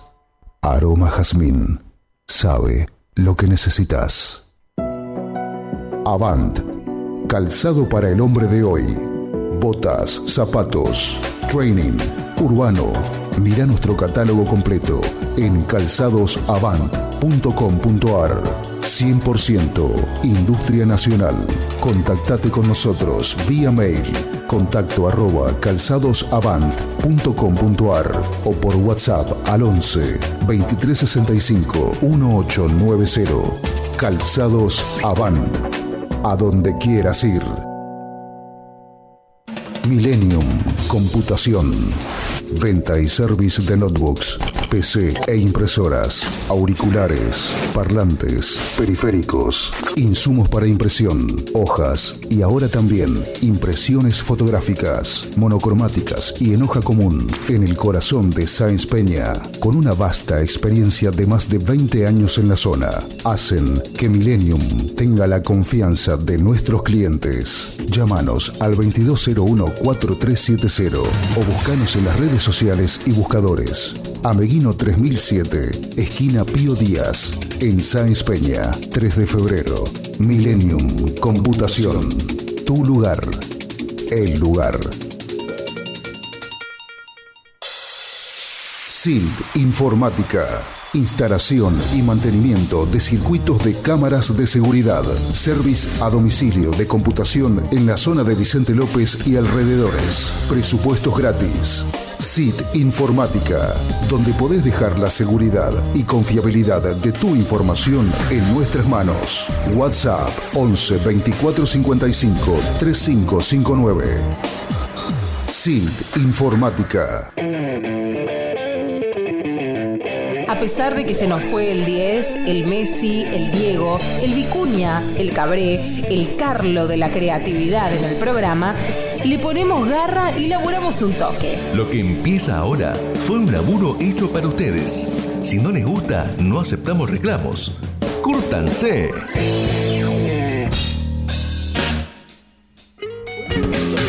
Estamos de vuelta, 250 No, no, estamos contratando el servicio de Amazon como corresponde. Cada No, uno. no estamos contratando. Estamos pa- estamos abonando todos los meses. Vivimos juntos, entonces yo quiero tener la cuenta acá. Sí, obvio. ¿Cuál es? Ahora pone chon, así, eso. Colla. La Bueno. misma contraseña no, no me la tomo. Sí. Ah, Bueno, después me la decís. al menos al menos lo dijiste. nada. Entonces COVID 2020. Con C mayúscula. Ahí sí, porque te- ya sabés. Que es COVID 2020. Porque la cambió siempre también. qué sé yo. ¿Puede ser? No, ¿No? no Bueno. importa, después me la decís. Después no me acuerdo cuál es, así que después vemos.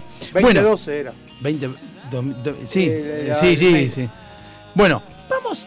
A ver, hay, hay una cosa. La otra vez eh, me pasó que estaba viendo un TikTok y una, y una chica o un chico, no me acuerdo qué era, dice: ¿Qué edad tenías cuando te enteraste de esto? Y pone la canción de Hacer Eje de fondo y dice que es un chico que estaba drogado, que caminaba por acá y yo. Y entonces le contesto: Me enteré hace 25 años cuando hicieron la canción.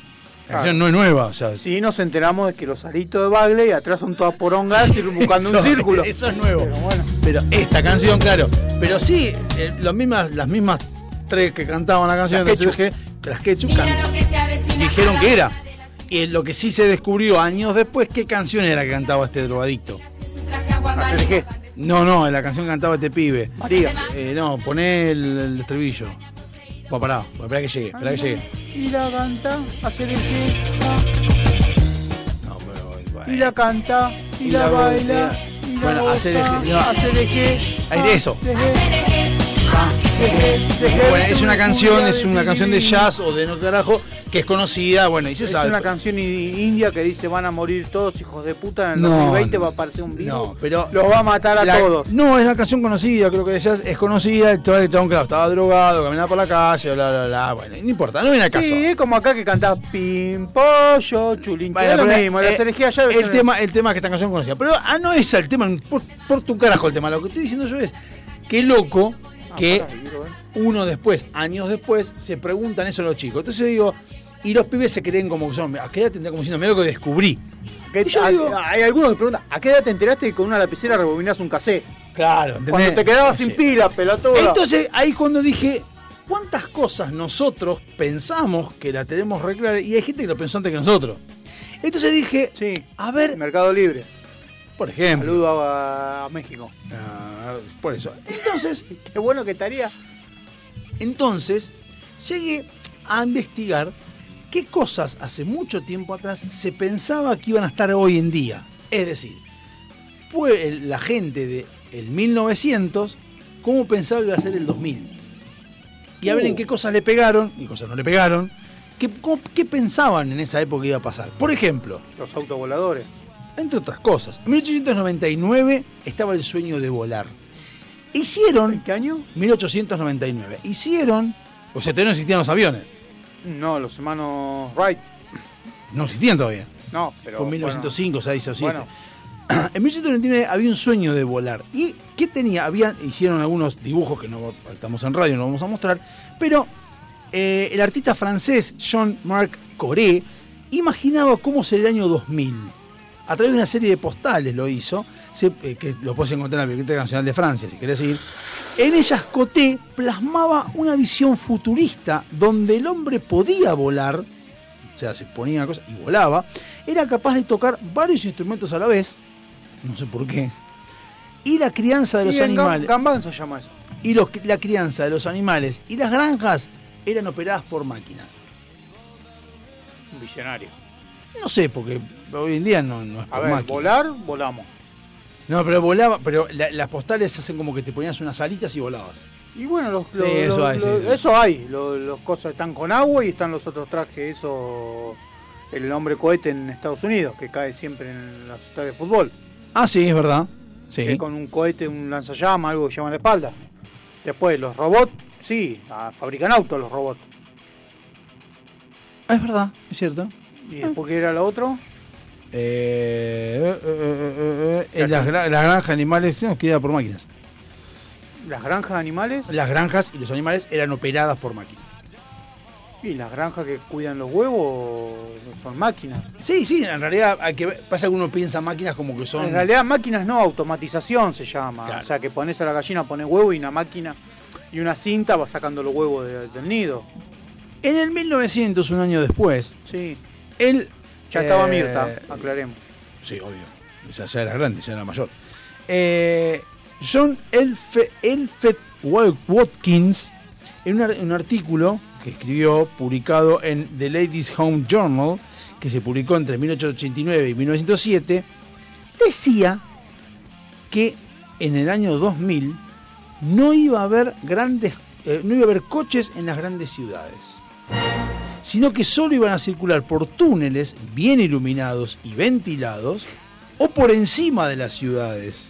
La realidad, no te rías boludo, porque bien que bien que al futuro se llenó de plata con eso. La realidad es otra. En lo que va del año se han fabricado más de 6 millones de coches.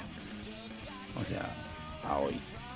Pero él decía que no iba a haber. Porque en los túneles eh, se, se inundan, Claro, sobre todo están acá. sobre todo en casero, que caen dos gotas y se inundan. Ya no. En 1900. No, no, ya no. Pero el túnel que habían inaugurado se habían olvidado Ah. de poner las, las bombas de. Bueno, detalles. En el 1900 también, alguien, en este caso el mismo Watkins, dijo, algo que le pifió por poquito, que dijo que los trenes iban a ser capaces de moverse a 241 kilómetros por hora. Se pasó. Se quedó corto. Se quedó corto, exactamente, porque ya en el año 2000 en China había trenes que iban a 620 kilómetros por hora. Sí. Casi de a lo hecho, que va el de avión. hecho hay un tren que te dejan adentro de tu edificio en China. Que le anden bien los frenes. Los frenes No, no, no, no. O sea, está armada la estación adentro de un edificio. Entonces el tren pasa por el medio, frena y si vos vivís en ese edificio te bajás, subís al coso y vas a tu casa. Solo en China. Sí, sí, sí. Recordemos que también los hijos de puta no saben cocinar un murciélago, porque le faltaban 10 minutos. ¿De qué? Sí, claro, un murciélago. ¿De quién estábamos hablando antes de que empezara el bloque? Del jabón. No, no. Antes de empezar el bloque, estábamos hablando de otra cosa. Que usted Antes intentaba empezar. entrar. ¿Eh? Usted intentaba, intentaba entrar. Sí. Ah, sí. De Amazon. Netflix, Sí. Amazon. Bueno, en 1910, Sí. la tenés adentro Netflix, ya se decía que iba a haber cine por correspondencia, lo que podría ser Netflix. Se había inventado la cámara de fotos. Ah, sí, está bien. Estaba el cine mudo. O sea, no, lo que decían ellos era que iba a haber, que iba a haber personas que en el 2000 iba, vos vas a llamar por teléfono, iba, o o no por teléfono, sino ibas a comunicarte, decir, che, Ale, vení, y esa persona iba con un aparato y te iba a dar la película en tu casa. Si ibas a sentar al lado tuyo, te iba a dar la película La en tu casa. videocasetera. Claro, pues, pues iba a ir una persona a proyectarlo, obviamente. No, no, qué loco que alguien habrá leído eso y dijo, che, pero podemos hacer una videocasetera. Sí, bueno, a alguien se le ocurrió. Y lo más loco de todo, que en 1910, el que lo proyectó, el que dijo que iba a pasar esto, una postal este fue Watkins también, lo que hizo fue una postal donde eh, se ve a la persona transmitiendo el cine, pero además el cine era a color y con sonido. Algo que en esa época no existía todavía. No, no existía bueno. el color. No, existía el color, pero no estaba en la película. O sea, el color estaba. No, no, no. era- andaban todos vestidos de blanco y negro. El color llegó en el 50 y ¿Sabes que pico. yo, me quedo, yo me quedo pensando, pero me imagino, por ejemplo, cómo habrá sido filmar en color, porque, o sea, la gente en color. Bueno, hay una anécdota con. eh, este que es. ¿Cómo se llamaba este? El, profe- el- ay, el actor. Este que, Sandrini. Sí. Que cuando apareció el color, el chabón se había teñido el pelo. Y con ese momento vos filmabas y no veías el color hasta que, hasta que proyectabas. Claro. Y la viaba le había quedado roja. Por eso hay una película que es el profesor hippie o algo que tiene el pelo colorado. Era porque. porque Pero es porque se había dado la viaba con un castaño. Y eh, cuando le dieron color, a la, al- Acá, porque en blanco y negro es quedó, negro. quedó en, En quedó rojo. rojo y era el pájaro loco era. Siguiendo con 1910. En 1910 pasó esto. Sí, a 100 años de la independencia, de la Revolución de Mayo. Exacto. Tanto para arriba como para a bicentenario y hacia a 100 de lo. Pero esto estamos hablando del mundo, ¿no? Acá. ¿Sabes ¿eh? qué? 100 años. Eh, lo que se decía es que para el año 2000 las ciudades iban a estar techadas. O sea, que iba a llover y que esto se iba a estar techada, entonces la lluvia quedaba arriba. Y En bueno, Capilla del Monte lo hicieron los cordobeses. bueno, pero iban a estar todas las ciudades, no. No, no. bueno, hicieron dos calles, dos cuadras, ¿qué querés? Bueno, eh, escúchame. También en 1910, una cosa que Y Cacho también Castaña también, se- dijo que va a entoldar las calles para... se murió, creo que Tania. Pero tiene una canción que dice, te Ah. voy a entoldarte las calles para no ver la luz del sol. Isidoro Cañones también lo hizo. En, en 1910, también lo que decían, y esto va para Messi o para Alberto Fernández también, Que íbamos a ganar una Copa del Mundo. no, que íbamos a tener aviones personales. Lo que sí hubo una pequeña diferencia, no hablaban de aviones, sino había Zeppelin, o sea, el dibujo son Zeppelin, que cada uno podía ¿Y ir hasta los tres drones? personas. No, no, vos, podías No, no, viajar. los drones no, los drones. Los drones no podés viajar vos. Los drones para filmar. Ahora salió un dron que lleva 40 personas. Bueno, acá no, acá Taxi viaja se llama. hasta, hasta tres. Hasta tres viajaban acá eh, y vos- cada uno tenía Bueno, su. yo viajo solo. No me levanta sino el dron. También en 1910, lo que decían ellos. ¿De qué fumaban en ese año, No boludo? tengo idea. fumado. En 1910 también, lo que hay postales que muestran que en el año 2000, bueno, no tenían idea de internet, los carteros iban a llevar las cartas pero volando. Iban a llevar al, al séptimo piso y llegaban hasta arriba y te daban la carta en... en- No se ríen, hijos de puta, porque es en 1910, o sea, hay gente grande. Pero- Sean boludo. Boludo, fumaban en serio. ¿Qué fumaban esos hijos de puta? ¿Era legal en ese momento? Sí. Y, y la cocaína sí, ahí nació Coca-Cola, que tenía cocaína. Eh, En 1912, dos años después, lo, Bueno, que, lo quedó un poquito, Cuando salió la, Luisa- la ley Suárez Peña. son los primeros, los primeros albores, o, o al menos dijeron, de los videochats. A pesar de que la primera ¿Eh? demostración de una videollamada no llegó hasta 1964, gracias a ATT, eso no fue un obstáculo para que en 1911, en realidad, Hugo Gernsback, editor de la revista Modern Electrics, imaginara un dispositivo bautizado como Telefot, que permitiría realizar llamadas de larga distancia viendo a nuestro interlocutor por medio de una pantalla. Esta edición, a pesar de haberse escrito en noviembre de 1911, fue publicada el mes de febrero de 1912. Todavía, es más, febrero de 1912, el Titanic todavía no se había hundido. Para febrero. El tanque de guerra eléctrico en 1916. Esa fue una idea alemana. Vamos a ver. En la Primera Guerra Mundial, las publicaciones se dedicaban a, pre- a predecir cómo serían las armas del futuro.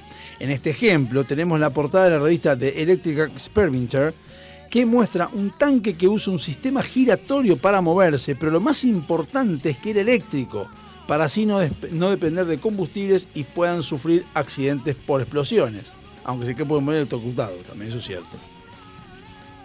En 1932, ya vamos avanzando en el tiempo, robots y casas inteligentes. Eh, en diciembre del 32 publicaron una, una foto, una imagen, un dibujo, una foto, un dibujo en el diario San Antonio Light.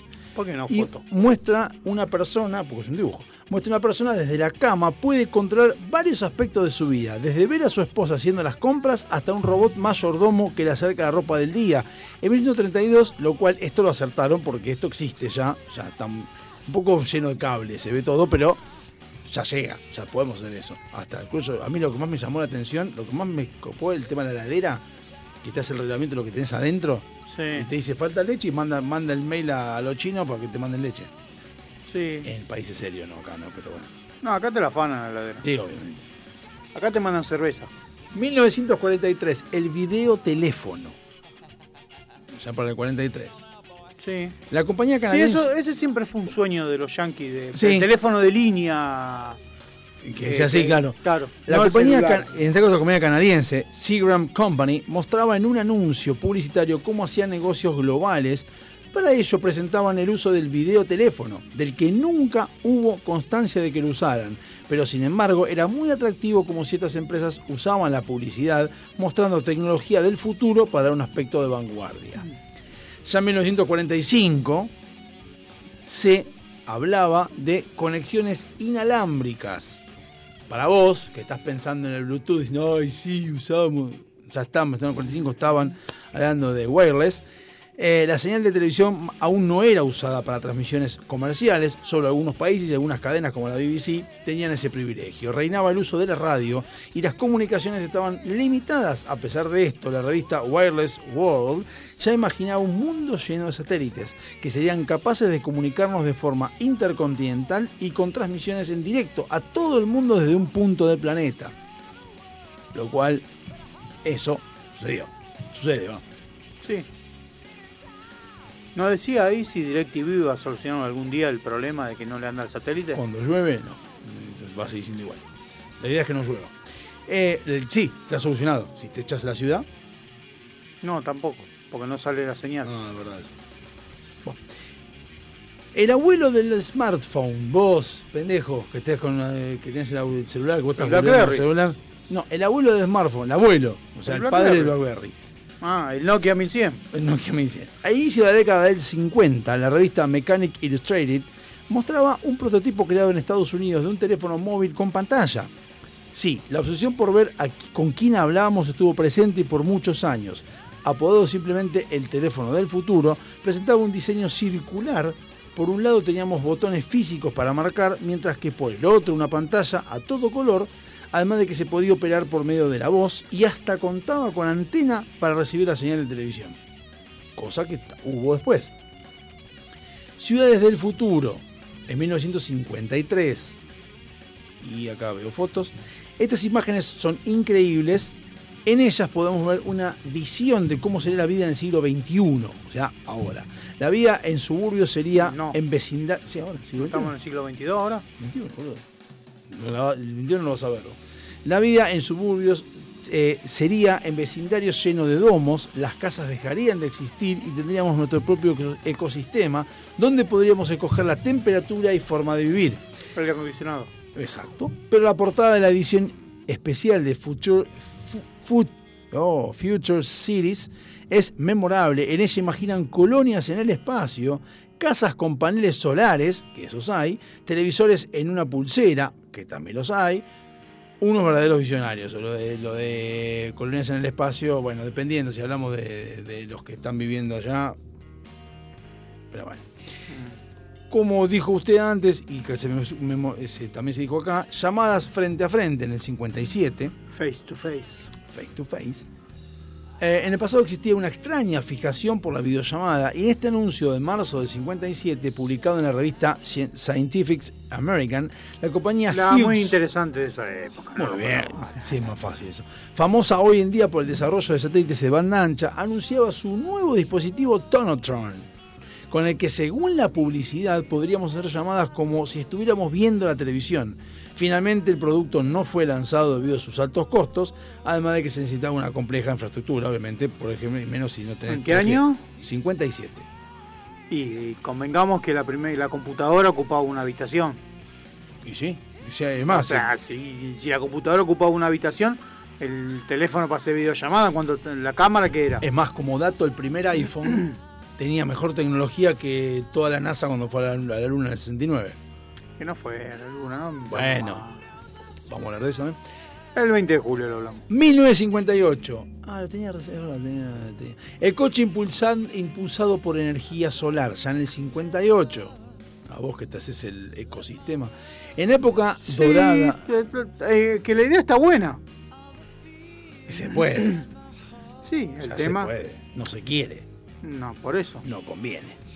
En época dorada de la industria americana del motor, Chrysler, por medio de su vicepresidente James Seder, lanzaba una importante predicción de cómo serían los coches en el futuro, para el año 2000, o sea, 50 años después. Estos estarían impulsados por un sistema solar que abastecería una batería por medio de convertidores de silicón y el condensador de flujo que tiene que estar siempre. Eh, el Sunrise Sedan de Chrysler, del que solo existía un boceto, sería la apuesta del fabricante, quien aseguraba que ya estaban trabajando en él y vería la luz en los siguientes años. Pero ¿sabes la de boceto que debe haber guardado? A mí me encantaría un día, porque esos autos no es que solamente es un boceto, los construyen. Obviamente. Hacen los prototipos, hacen uno o dos. Preguntale a Homero. Después estaría bueno que esos prototipos alguna vez hacen una exposición con todos los prototipos que fracasaron.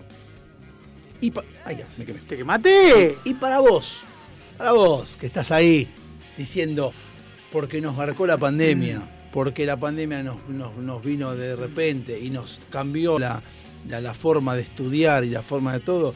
En 1958 ya se hablaba de la educación a distancia, donde hay un dibujo con muchachos, con chicos, frente a computadoras, que sean computadoras y pantallas.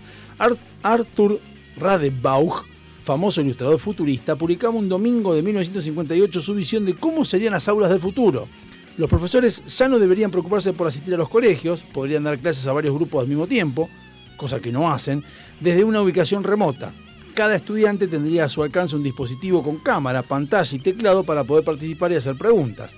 Todo esto surgió gracias a una entrevista con el doctor Simon Ramo, catedrático del Instituto de Tecnología de California, Y COVID-19, el COVID-19 ha forzado esto, aunque no ha salido tan bien como esperábamos, porque No, hay el hijo de problema, puta. el problema es que la tecnología avanzó más rápido de lo que un docente puede aprender a usarla. Mirá, no voy a nombrar el colegio, aunque alguna vez lo he nombrado acá. La otra vez le pregunté a mi hijo, le dije, escúchame, ¿por qué no te conectaste vos a la tarde? Y me di cuenta, dice, porque la profesora dijo que no nos conectemos. ¿Por qué? No, porque lo que pasa que no se a veces no se escucha, entonces no, no vamos a entender nada. Digo, ¿pero cómo hacen? No, ponen la computadora en el aula, están los que, la burbuja X, está y nosotros escuchamos. Y entonces no se escucha. Y digo, ¿pero cómo hace? No, porque se pone a hablar y no se escucha. Y digo, ¿el pelotudo no sabe que se pone un micrófono suficiente? ¿Hace falta tener que hablar? Ah, pasa que cuando grita no se escucha porque rebota. Poné la computadora al lado, un micrófono conectado y hablas. No es tan sencillo, no es tan caro tampoco. El tema es que la tecnología avanzó, pero hay mucho hijo de puta que no quiere subirse a la tecnología No, porque bueno, no conviene. pero eso Mucho sindicato, la- mucho baradel. A ver, hoy hablaba con la profesora de inglés, que yo tomo clase de inglés hace tres años en forma virtual. ¿Sí? Eh, sí. Porque me lo, la empresa me, me dio la posibilidad de hacerlo y entonces aprovecho y tengo Obviamente, ¿cómo no aprovechar? Todo esa capacitación es bienvenido. Y hoy estábamos hablando de eso, cómo habíamos visto nosotros el cambio de- del estudio cuando íbamos nosotros a lo actual. Y yo le digo, lo que pasa es que la tecnología avanzó tanto y los docentes no se adaptaron a las nuevas tecnologías. Por eso el año pasado, cuando vino la pandemia, se quedaron todos los docentes como diciendo, "Eh, eh, eh, ¿cómo se usa esto? ¿Entendés? Entonces... Yo creo que los docentes sí se actualizan. Lo que se actualizó es hace años en la forma de estudiar. Que ya está atrasado hace 20 años. Ya cuando fuimos nosotros estaba atrasado. O sea, ahora está más atrasado todavía. Porque sigue igual.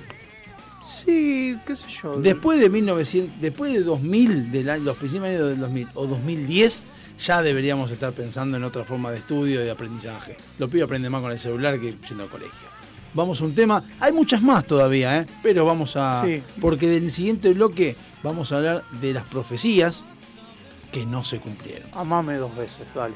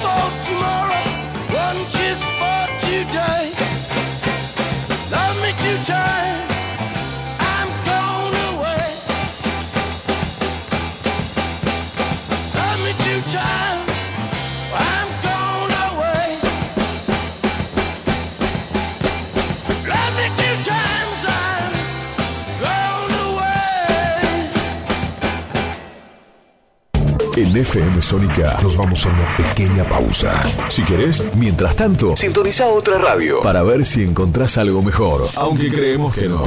Aunque creemos que no. En la 105.9 iniciamos nuestro espacio publicitario. En la noche de Vicente López. Sabemos lo que te gusta. Este aire. Tenés Los programas. las voces. FM Sónica. Sonido perfecto. Todos los jueves de 2022. No te podés perder. No te podés perder. La caravana del, la caravana del ascenso. Llegó la caravana. Del ascenso. Un programa que te contará todo aquello que querés saber del fútbol del ascenso. Con la conducción de Mariano de Luzuriaga y gran equipo. El clásico de los jueves. La caravana del ascenso. Lo escuchás por FM Sónica 105.9 y www.fmsonica.com.ar. Están charlando en la oficina sobre el partido de la selección de ayer. Una compañera empieza a opinar sobre el lateral derecho que no subía mucho. La mirás y decís. Dale. Ahora las minas son de té de fútbol, ¿no? Lo que hacemos sin pensar, empecemos a pensarlo. Argentina unida contra las violencias de género. Argentina presidencia. Los miércoles de 21 a 23. Radio Polka Rock. Con la conducción de Billy Weimer.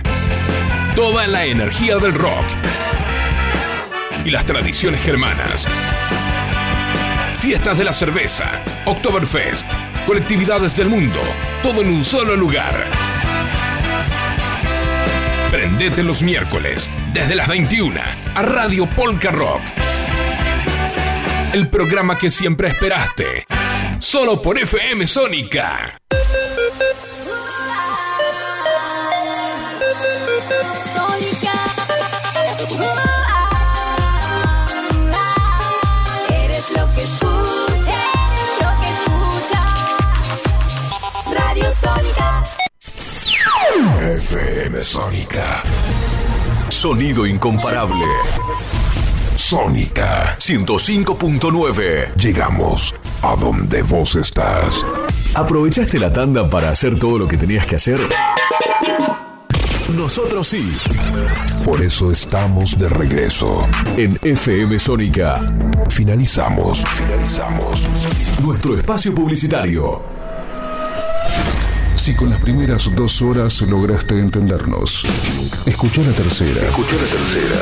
Y no te olvides de contarnos qué entendiste. Porque si es por nosotros, vas muerto.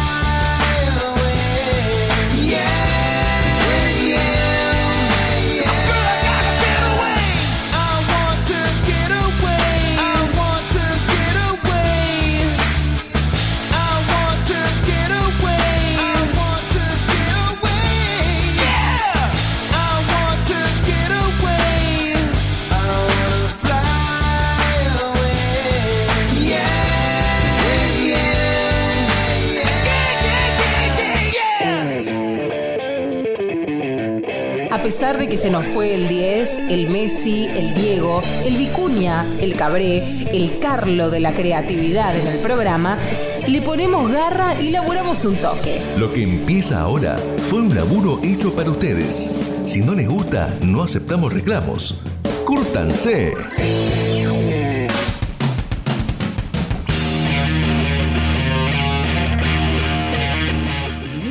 Hasta cuatro intervenciones mensuales. O cinco. Tipo, bueno. Claro, un abono. Cinco, voy gratis.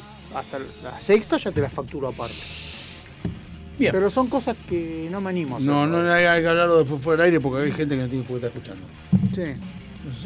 Odio esta mesa. Igual, eh, si alguien necesita una fotocopiadora, por favor que se comunique con nosotros, que lo tengo, tengo un amigo Adolfo Zárate. No, no, no, no, que vende fotocopiadoras rico, tiene dos máquinas reacondicionadas en venta. ¿Eh? Tiene dos fotocopiadoras rico reacondicionadas en venta. Ah. Eh, de volumen grande, ¿eh? No, no las chiquitas. Las de que son de red. No son con red. Ya le pregunté si tienen Qué placa de red, me dijo que no.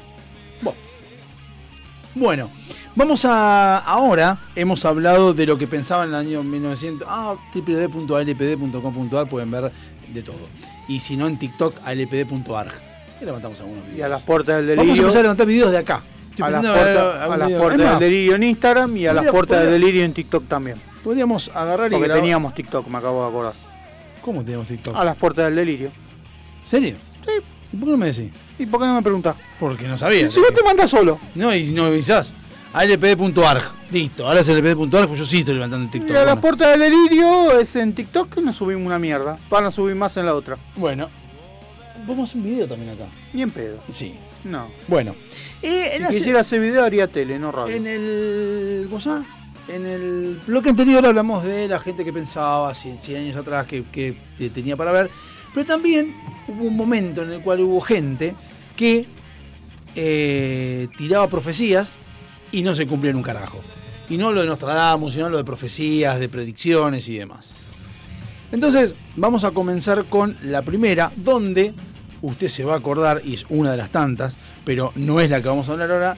¿Qué pasó en el año 1999? ¿De qué se hablaba? Uh, del I2K. El I2K. Pero hay que reconocer que en el 1900 también pasó lo mismo. En el, en el primer, en el primer, este, ¿cómo se llama? En el primer, este, milenio. El primer milenio de del año 1000, Que me el Papa Silvestre. II, ¿Eh? el Papa Silvestre II, ¿Cómo segundo. Silvestre II? Sí, Silvestre II, el Papa Silvestre II. Si estaba Juan Pablo.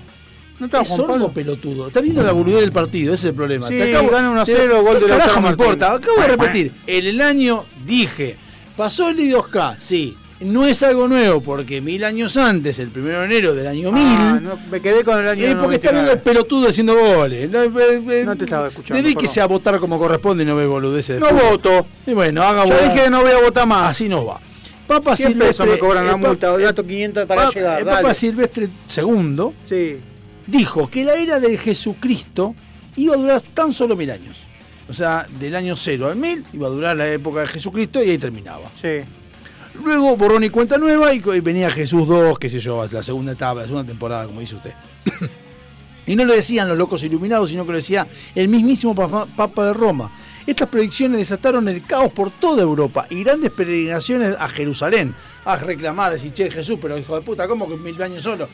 Al fin y al cabo, como sabemos todos, no pasó nada. Después vino sí, el I2K que usted mencionó. Y el I2K también. Las máquinas se van a revelar, se van a volver locas.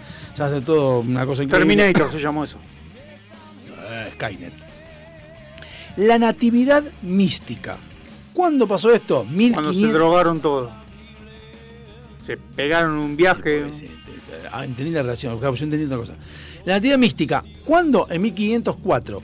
¿Quién fue el que lo dijo? Sandro Botticelli. Sandro metido en toda, ¿eh? Mirá En, Roberto. en el 1500, el mítico artista renacentista Sandro Botticelli pintó un óleo sobre Una gorda, tela. seguro. No es el autero. Sobre, pintó un óleo sobre tela representando el nacimiento de Jesucristo. El pesebre, los pastores. María con la gamba abierta y la cabeza de Jebú saliendo. Y referencias al libro de Apocalipsis en su inscripción superior. O sea, hizo un. escribió. ¿No filmaron la parte anterior donde, donde José le da matraca? No, porque José no le dio.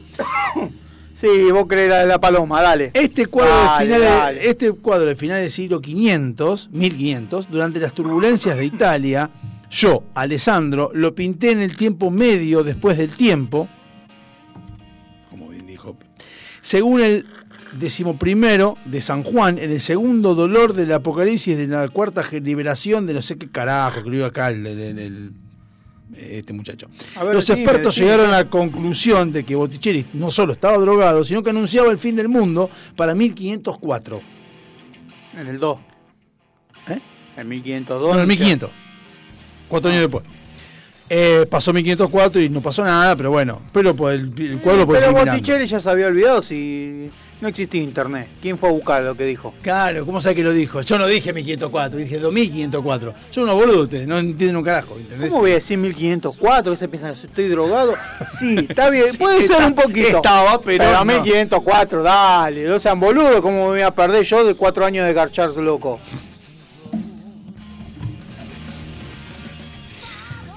Diluvio germánico.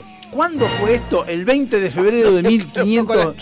O sea, ¿cuándo el 20 de febrero de 1524? 20 años después de que Botticelli decía que se acababa el mundo. Sí. Eh, ¿Quién lo dijo? Johann, Johann Stoffler.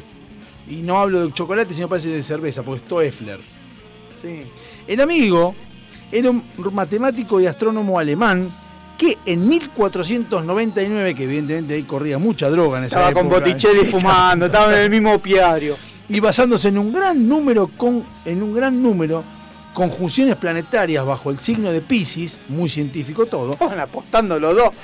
Cuando decís vos en el 4, yo digo en el 24, puta. Exactamente, anunció a bombo y pla- eh, con bombos y platillos el fin del mundo en 1524 debido a un diluvio universal. Estaban los dos drogados y dijeron, ¿cuándo decimos 4? ¿Te ha puesto 1500 euros? La co- euros no existían, boludo, los Eh, euros. Pero eran futuristas. La Estaban co- pensando a futuro. La ellos. cosa se hizo viral, bueno, te entienden, viral en esa época. Eh, se construyeron. No hablemos de virus, por favor. Se, se- se- se construyeron arcas y embarcaciones por toda Europa en los años anteriores a la predicción. Sí. Como no puede ser de otra manera, 1524 fue un año eh, normal, de sequía, exactamente. Estaba el Carlos por ahí. Y Stoeffler perdió toda la credibilidad como profeta. Dije, tú sos un pelotudo, estaba drogado con el otro boludo. Estaban los dos borrachos. Y la mamá diciéndole, te dije no te juntaras con Botticelli. te dije, no nene. Te dije que los tanos son jodidos, los tanos son complicados. Ahora, ahora va a venir Hitler y va a armar una guerra contra los tanos por culpa tuya. Colón, Porque la madre también era visionaria. Colón, esto, eh, Colón, de profesión profeta, Colón. ¿Esto cuándo decía que iba a pasar? En 1658, está, iba a estar muerto para ese momento. ¿Quién lo dijo? Cristóbal Colón.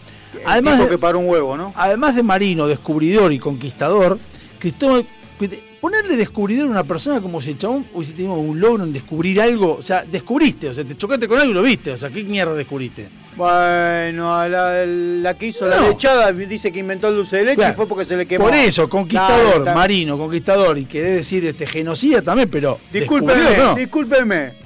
A Fleming le hicieron un monumento y fue que se olvidó de limpiar los tachitos. Así que es lo mismo.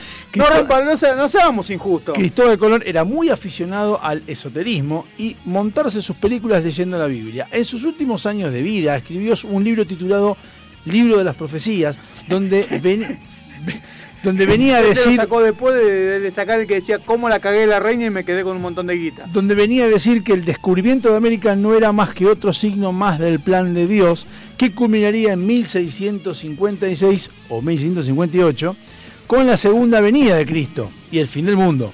Como ya en 1524 no había pasado nada, en 1524 tampoco, dijo 1658 vamos a Total no voy a estar. ¿Quién me va a quedar? Claro. Ahí no, no- o sea, el chabón dijo, lo tiro, Pará, no, voy- lo tiró no me van a decir que soy mentiroso porque yo no estoy.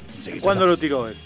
Y en, 492. y 1500 más o menos. Y más o menos igual. 1500. No, no, Está todo estaba Botticelli, estaba Colón y estaba... Víctor Laplace, Víctor Hugo, estaban todos Tanto- juntos ahí drogados, dale. Que pasa que dije, te dijo más, 1658 se termina el mundo, no Yo 1500. apuesto más. Justo. A ver quién llega de ustedes dos. Colón ya llevaba 150 años muerto, por lo que no pudo ser testigo de que Cristo no se presentó cuando él le había pre- pre- predicho, o capaz que fue y estaba muerto. Dijo, ¿para qué voy a No, bajar si está muerto? no, capaz que se encontró con Jesús arriba y le dijo, loco, vamos a fumar y se fueron a fumar los dos. Ah, eso puede ser, eso es una, una- una- eso es una realidad. El segundo, Vos no bajás una mierda, le dijo. el segundo advenimiento, Shaker. ¿Cuándo? De los Beatles. 1792, 1794. ¿Quién? Los Shakers.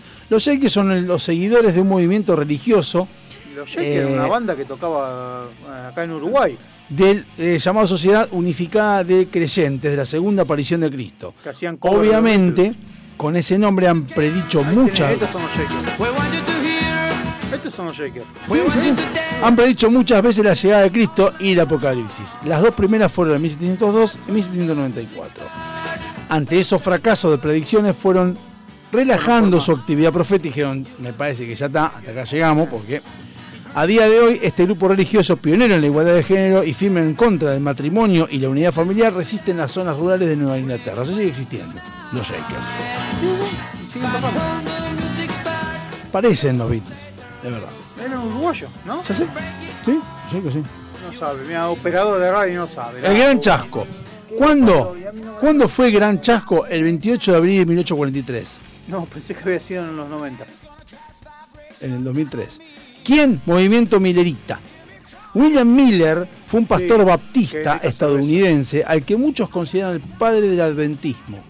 Sus seguidores se contaban por millares y se hacían llamar milleristas, como Miller, bien usted dice, como los believers. No que los believers, no me. No te metas con Justin porque es de Pisces. Ya tienes de Piscis. El buen pastor estaba obsesionado con la segunda llegada de Cristo, cómo rompen los huevos y por ende con el apocalipsis, obviamente. ¿Cómo van a romper las pelotas con la llegada de Cristo? ¿Por qué no hacen caso a los judíos que están por el 5000 y pico esperándolo? Lo predijo para el 28 de abril 18 1843, tenía hasta el Google Calendar que decía 28 de abril del 40 de 1843 iba a llegar. Lo- ¿1008? 43. Después lo pasó para el 31 de diciembre del 43. Luego lo pasó para el 21 de marzo del 44. Se atrasó. Después lo pasó para el 21 de marzo del 43. Había después para el 21 de marzo del 44. Después para el 18 de abril. Y tras esa fecha para el 22 de octubre del 44. Y después pasó algo que inevitable, que, que se murió y no pudo hablar más. Pero bueno, ahí quedó. Fue pasándolo. Lo que pasa es que había corte de vía y por eso no llegaba. Ah, había un quilombo, sí, había un- el fregadero. Eh. Siempre está el fregadero en el medio. Eh, el cometa Halley. ¿Cuándo? El 20 de abril de 1910. Que ese, año sabemos que hubo mucho faso. 1910 los que veían, ¿se acuerdan en el bloque anterior? Sí, sí, sí. Bill Halley, muy bien. No, está full, ¿eh? Está rápido, está rápido. Sí. ¿Quién? Camille No Flamirón. sabe de qué país es, pero él lo pone igual. Cada, cada 74 o 79 años, la órbita del cometa Halley la acerca a la Tierra y durante unas horas es visible para los humanos. Para 1910, claro, y pasó en el 85, pasó. 85, después. En su aparición de 1910, el hasta entonces prestigioso astrónomo francés Camille Flammarion pronosticó que los gases tóxicos de la cola del cometa se introducirían en la atmósfera terrestre y acabaría con toda la vida humana. Hijo de puta. Sí, hubo muchos suicidios en esa época. Las ventas de las máscaras de gas y de unas denominadas pastillas de pastillas del cometa que te volvían inmunes a los gases fueron tremendas. Me hace acordar a los barbijos, me hace acordar a la Sputnik, me hace acordar muchas cosas. No somos los únicos experimentos boludos que hubo en la Tierra. Luego llegó el 20 de abril, hubo un bonito espectáculo y todo siguió su curso. ¿Cómo No, va a seguir se ahora después? de Suicidó gente. Bueno, sí, Eh, hubo gente que se, se tiró de edificios en Estados Unidos. ahora también. Igual los yankees son medio. Sí, son exagerados igual. Voy a nombrar algo, estate atento. Helter Skelter, 1969. No, fue del 92. Helter Skelter. La versión de Motel Club fue del 92. No. Helter Skelter 1969. ¿Quién? Charles Manson. En la Nochevieja de 1968, Charles Manson reunió a su familia y les reveló finalmente lo que había descubierto estudiando el libro de las revelaciones y escuchando el White Album de los Beatles, en especial la canción Álbum Helter o álbum blanco, decirlo en castellano. Buen álbum. Álbum blanco. E imaginamos que tomando mucha droga, obviamente, en 1969 No, no se drogaba se iba a iniciar una guerra racial entre negros y blancos que iba a salirse de madre y terminar con toda la raza humana. Para esto era necesario que ellos, la familia, cometieran una serie de asesinatos que prendieran la mecha. Sharon Tate, los Levianca y otras cuatro personas fueron asesinadas durante el 9 y el 10 de agosto, pero ninguna guerra apocalíptica sucedió. En vez de eso, Manson y compañía terminaron en, su- en sus huesos en la cárcel y es un nombre de cultura popular. Así que Pero Manson terminó en la cárcel porque. Ah, a decir al la familia era el grupito de que se mataba. Sí, era como la- el clan Pucho, digamos, pero se llamaba la familia. El efecto Júpiter. 10 de marzo de 1982. Los petardos. La que vende fuego artificial es Júpiter. Ah, bien. ¿Quién? John Green Venus sería y porno, Stephen a pero Uy, rayitas. Venus, ¿no? Claro, sí. Este, estos dos astrofísicos publicaron en 1974, porque está lejos. Me había puesto Plutón. Ah, Plutón, es verdad.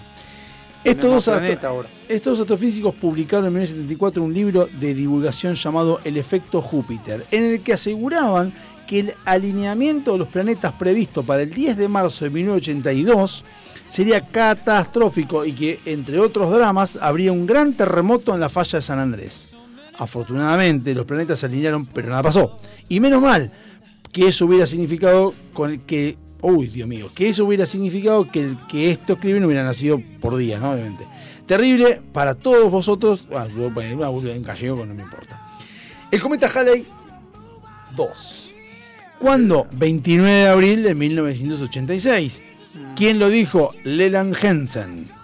El cometa Halley volvió a asomarse a la Tierra en 1986. Para entonces muchos habían profetizado o predicho ya sus nefastas consecuencias para el planeta y sus habitantes.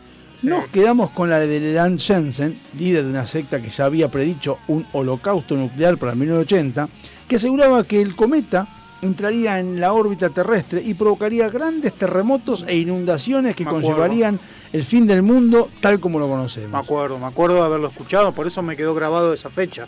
Esta Era vez- El 85-86 era. Lo acabo de decir. Me está, No, no. Está viendo el partido. ese- No, a ver si me entendés, pero tú- yo te lo dije antes cuando dijiste que fue en 1910. 29 de y yo abril te dije 86. fue en el 85 más o 29 de abril del menos. 86. Bueno, listo. ¿Estamos en el mundial? escuchás. No, estamos en el mundial. El 86 en abril no, fue el terremoto de México. El 85 fue el de México. No, el 86. 85. Fue un mes antes del mundial. ¿No vio héroes? No. En el 85 lo hace. ¿Por ¿Vos lo viste y yo tengo que ver héroe? Pero ese es héroe. Ah, Déjate joder. Y Es- Forrest Gump es Forrest Gump. Esta vez ni siquiera sus discípulos parecieron hacerle mucho caso. Es lo que tiene que predecir Apocalipsis como chur. Bueno, o sea, evidentemente, claro. Viste que hubo una época, es verdad eso, hubo una época en el ochenta y pico que eh, se, acaba, se acababa el mundo en, en- en semanas. No pasó una mierda, nunca nada. Si hubiese acabado, no hubiese- no hubiésemos tenido Oh, que también decían que cuando vino la guerra en Malvinas nos iban a invadir a todo el país. ¿Te acordás? Que había que estar cuidado porque coso. y Se quedaron con la isla y nada más. Acá, bueno, para todos los que son este millennials, ya hablamos de la primera etapa, ahora hablamos de el efecto 2000. Cuando, el primero de enero de 2000, quienes, varios agoreros que estuvieron diciendo pelotudeces en esa época, hay muchos, que muchos la Sí, sí, creímos. Y muchos, y muchos hicieron plata. Muchísimos. Muchas empresas, Datasoft, Nexus, Millennium Computación, todas esas empresas te vendieron a, a parches para el software y ¿Cómo ahora están vendiendo placas de video y demás? sí. y baterías de litio. A mitad de los 90 las publicaciones informáticas empezaron a Yo verse que yo inundadas. estoy esperando que el Bitcoin empiece a caer. ¿Cómo me voy a caer de risa? Empezaron ¿Cómo me a- a caer de la risa cuando desaparezca y se queden todos en la ruina. a verse inundadas por una teoría que decía que el uso de solo dos dígitos para representar el año en muchos sistemas informáticos iba a hacer que cuando llegara el cambio de milenio, estos sistemas se fueran a la mierda y volveríamos a la edad de piedra. O sea, no entiendo por qué, porque si, ahora pensándolo, yo lo creía, no creía, pero en realidad lo escuchaba. Pues sí, si vos estás viendo una computadora y de repente haces así, pasa al cero. ¿Por qué? Que de repente todo se pone piedra, que tiene una cosa con otra. Eh, ¿No viste Los Simpsons? El capítulo del I2K. pero sí, eso son lo más. Pronto este presunto bug del efecto 2000 o I2K trascendió a la prensa generalista y un cierto pánico se llegó a instalar entre la gente. Las grandes empresas y los gobiernos tuvieron incluso que emitir comunicados indicando que habían hecho todas las pruebas necesarias y que todo estaba controlado, que era nada más que arrendar el reloj, que era tan difícil como eso. No, hasta llegaron a decir que tenías que tener la computadora apagada. ¿Te acordás? Sí, hubo gente que la pagó. Yo la tenía apagada. Pero ¿para qué le prendían? Porque estaba brindando, Ah, estaba porque chupando se- dedo. ¿Qué me- ¿Para qué mierda? prendida. ¿Para qué voy a prender la computadora? Nunca si no sabremos- el MP3 todavía. Nunca sabremos qué hubiera pasado si no se hubiera dado la voz de alarma. Si nada hubiera pasado de igual forma o si ahora nos encontraríamos en taparrabos buscando refugio en cuevas. Lo que sí conocemos son los escasos efectos que realmente provocó ese efecto 2000K. ¿Qué efecto provocó que se llenó gente de guita? Hay muchos más, pero voy a cerrar con el último de todo, que este lo puedo decir yo porque lo he visto en vivo e indirecto, o al menos lo he, Al me negro lo han WhatsApp, explicado, que es Apocalipsis Maya. ¿Cuándo? El 21 de Oh. diciembre de 2012. ¿Quiénes fueron los mayas? Obviamente. La profecía apocalíptica con mayor predicamento y seguidores de los últimos tiempos ha sido la que supuestamente hicieron los mayas con su calendario. Un calendario que terminaba el 21 de diciembre de 2012 y después a otra cosa. Ante esto, diversos estudiosos se pusieron a estudiar escritos mayas encontraron profecías sobre violencia, cambio climático, catástrofes naturales, petes y demás. Se cercanos a la ¿Estaba. Wanda? Sí, estaba Wanda. Eh, al final no pasó nada, como siempre, el 21 de diciembre siglo XXII. El tema es que yo lo- esto lo vi en México, porque yo fui en 2013, y una cosa que nos explicaron ahí es que los mayas, o sea, hacían, quedaron sin- hacían el calendario, no, tal cual lo que era diciendo, hacían el calendario en el piso, hicieron todo. Claro, el calendario llegaba de tal manera hasta el 21 de diciembre de 2012, porque es el momento, los 21 son los equinoccios y los solsticios. Tanto el 21 de diciembre como el 21 de marzo, como el 21 de junio, como el 21 de septiembre. Ahí está, el otro. Están los cuatro solsticios y equinoccios. Entonces el 21. Llegó hasta el 21 de diciembre de 2012. Lo que dijeron los mayas dijeron, ¿hasta dónde llegaste? 2012. Eh, ya está, ya fue. Cortemos acá. Dale que está la comida. acá, cortemos Está acá. la comida, vamos a comer. Cortaron ahí y ya fue, pero no es que eh, dijeron ya está, así, ya está. Es más, 500 años antes. Fueron al carajo. Así Se que- quedaron sin o papel. 5.000 años antes. Se quedaron sin papel. No, no, en el piso lo hacían, así que está. Bueno, pero ese es el tema. Capaz que vino un hijo de puta, un azteca de atrás y se le, le borró lo de atrás y dijo, mirá el cagazo que se van a pegar en el 2012. mirá, mirá, mirá cómo An- lo anota, anota acá, 2012 quilombo. Completo. mirá, mirá, mirá cómo se, mirá cómo se arma quilombo. Bueno, vamos a un corte y una quebrada y volvemos en seis días. Sí, pues me voy a hacer pis y caca.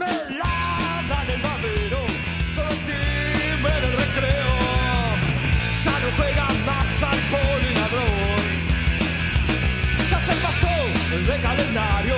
Dice que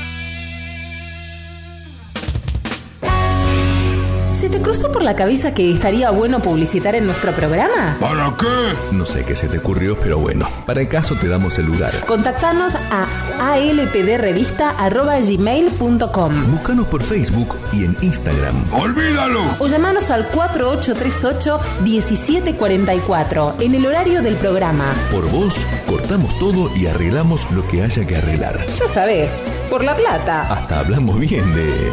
Bueno, de quien sea. Uno nunca sabe. Delincuentes de Latinoamérica.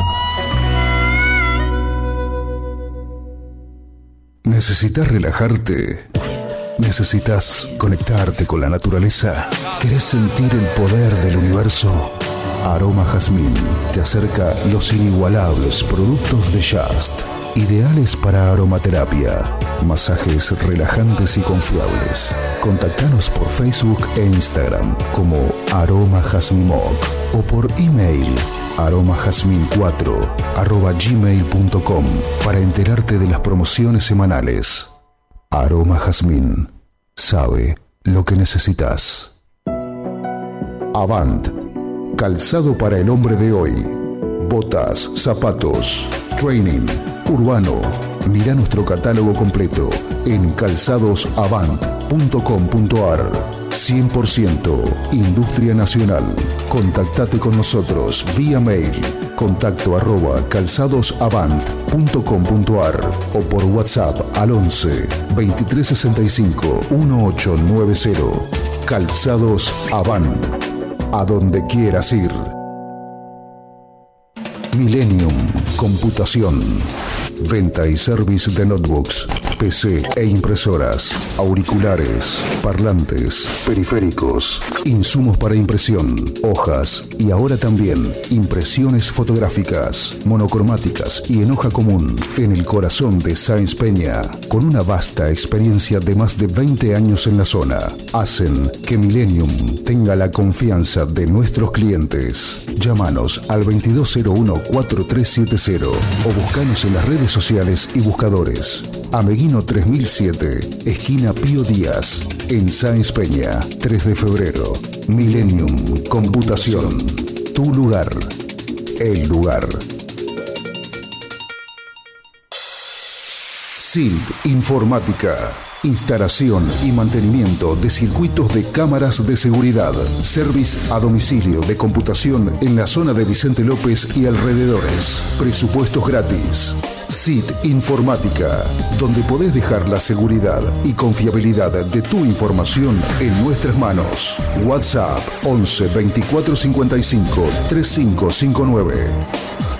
SIT Informática. Tenemos el WhatsApp de la radio 15 71 63 10 40. Tenemos el Facebook como ALPD. Tenemos el Instagram como A las Puertas del Delirio. Tenemos el Twitter como arroba puertas delirio. También teníamos página en www.alpd.webs.com, pero no la actualizamos nunca, aunque puede haber sorpresas. Forma de putearnos tenés. Después no digas que no te avisamos. A las puertas del delirio.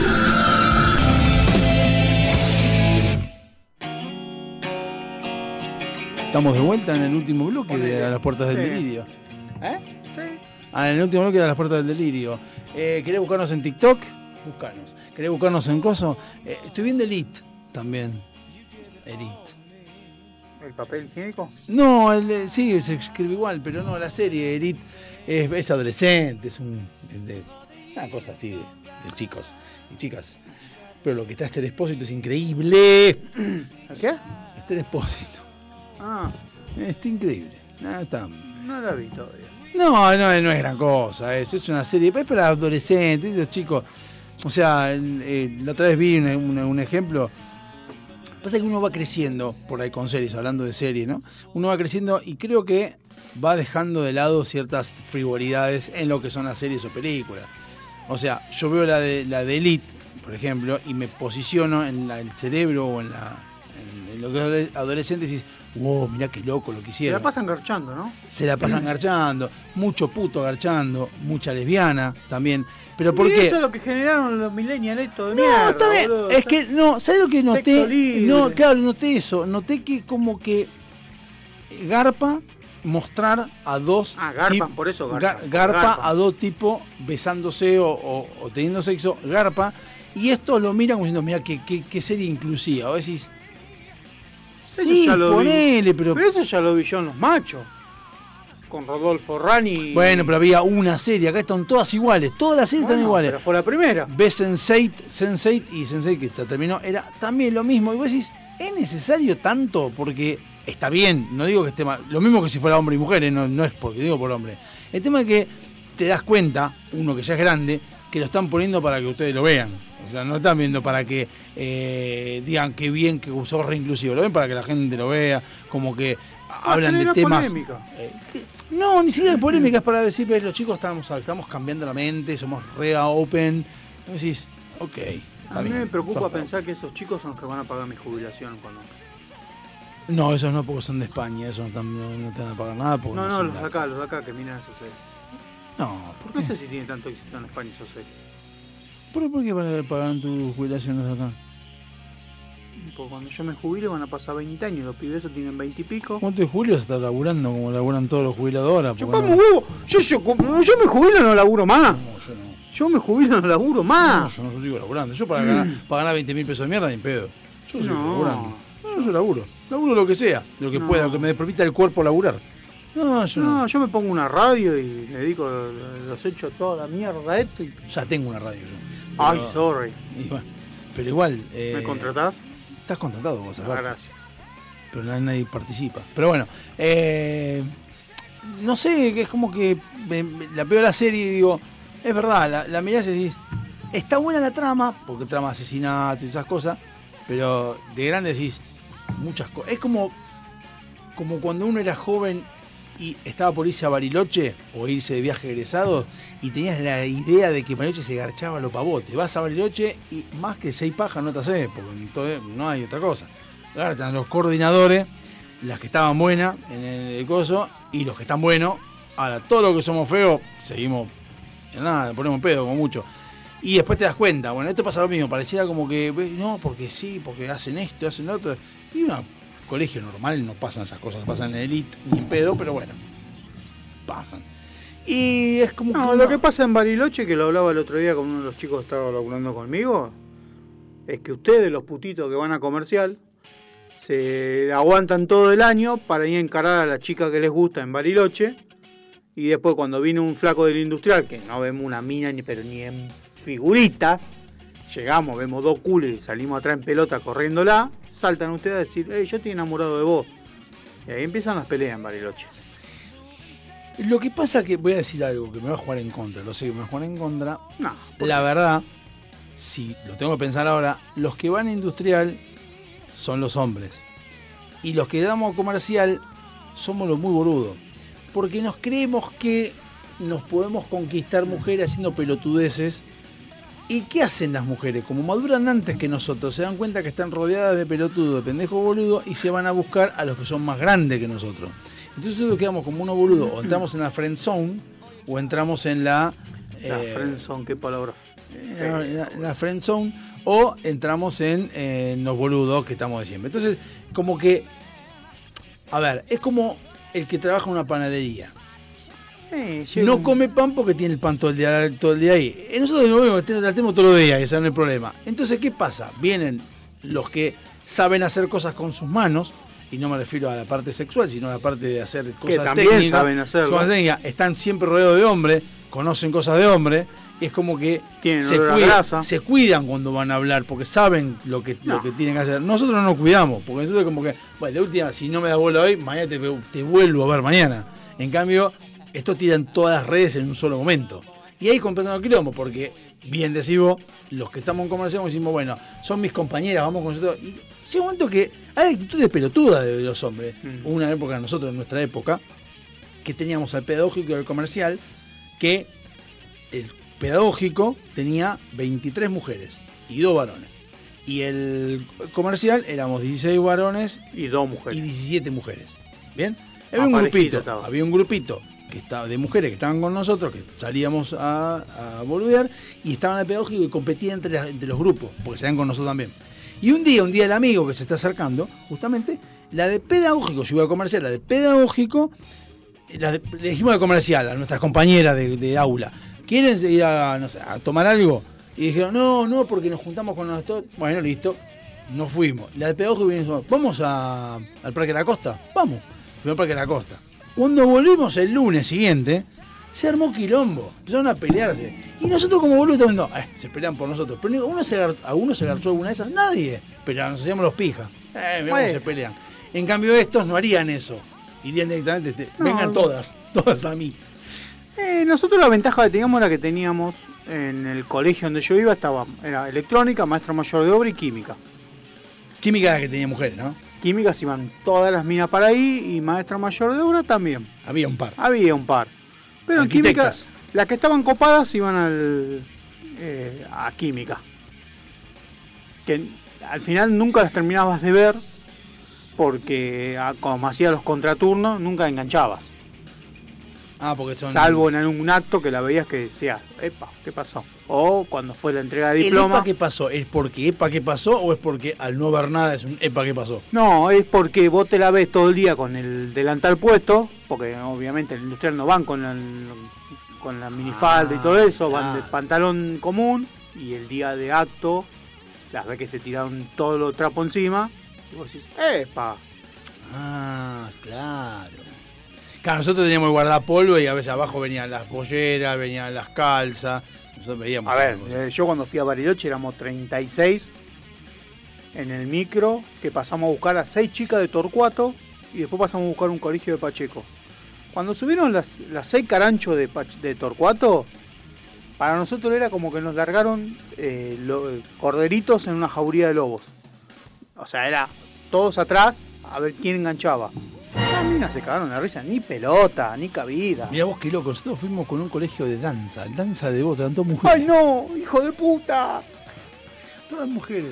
Era danza, eran dos micros, pedagógico en uno, nosotros en el otro, y el colegio número 5 de danza de Devoto. El que estaba sobre Lope de Vega, Exacto. pasando el Baigorria. O sea, era uno. Ah, no, perdón. Era ese, iba con pedagógico. O sea, el micro ese eran las 23 mujeres y los dos. No, los varones con nosotros. Las 23 mujeres de nuestro colegio y el colegio número 5 de danza, que está ahí donde decimos, iba en un solo micro. O sea, era el micro. Y nosotros íbamos con nuestra compañera y con el, el colegio de Ciudad Evita. Seis dientes entre los cinco que iban, seis dientes había más o menos de todos. Eh, pero eso no nos garcaron. Bueno, nos llevamos bien con los de Ciudad Evita, pero igual. Sí, de hecho nosotros copábamos. Donde llegábamos, era- entrábamos nosotros y el boliche como que se callaba. O sea, Oh, yeah. Cuidado, cuidado, yo, yo el gordo No, pelotudo. el gordo pajero, pelotudo. el gordo pajero. gordo Sí. pajero, éramos 66 en el micro. Imagínate 66 personas entrando en un boliche Sí. todas juntas. Y sí, es un micro. Entonces, No, pero en ese momento estaban los micros de 40 pasajeros. Nosotros viajamos en el primer micro, de dos, vos cuando viajaste, pues vos repetiste, ya estaban los de dos pisos. Nosotros cuando viajamos el de dos pisos recién aparecía. Pará, pará, de un año nada más, no son dos años. No importa. Oye, eh, si fuiste vos creciste el mismo año que yo, boludo. Y en el 94 recién salía el micro de dos pisos. Y bueno, y si yo se fui en el dos pisos yo. Bueno, ¿con quién fuiste? Sevitur. No, yo fui con Río. Sevitur que me enteré, me enteré, no meses después, ni siquiera pocos años después, me enteré hace un año atrás, o dos años atrás, yo. Cuando estábamos volviendo con Sevitur, esto no sabía, yo me empiezo, viste cuando vos empezás a, a, a hilvanar y el cabo suelto y decís, ah, mira vos. Resulta que volvemos y no sé si ustedes pararon en Chivilcoy o en Chipoleti. Nosotros pasamos Chivilcoy, Chipoleti, eran las paradas Buenos no Aires. recuerdo, venía desmayado arriba del coso. Bueno, paramos en Chipoleti. O garchando en el baño, no me acuerdo bien. Nosotros hacemos caca en el baño. Chipoleti, No, paramos. no en- me, me acuerdo, no caca. me acuerdo que el, el micro para en Chipoleti. Sí, para en a- en una cabaña, nos hacen una canción típica y rajuñan las piedras, bolude, Sí, lloran sí, todos. sí, recuerdo todos- de Fito todos Páez. lloran, empezamos a reponer piedras a otro micro que estaba yendo para Bariloche, eh, piedras, piedritas. Diego Torres sonando. Eh, Diego Torres trata de estar mejor y todo eso, todo concluye al final, puede cambiar, todo, pero de, ping. Nos vamos y de ahí pasamos hasta Chivilcoy, ¿no? Ahí, ahí estábamos todos, me acuerdo estaban los dos micros. Llegamos a Chivilcoy y tengo fotos donde estoy solo con mis compañeras y compañeros de comercial, no estaban los de pedagógico. No sé por qué, nunca le- los percaté, porque no me daba mucha bola, pero nunca les percaté. Listo, ok. Cuando me entero, de años después, ahora, de alguna forma, no sé, se comunicaron con uno de, los, de las chicas de pedagógico y les dijeron, hola, ¿qué tal? Sevitur acaba de quebrar.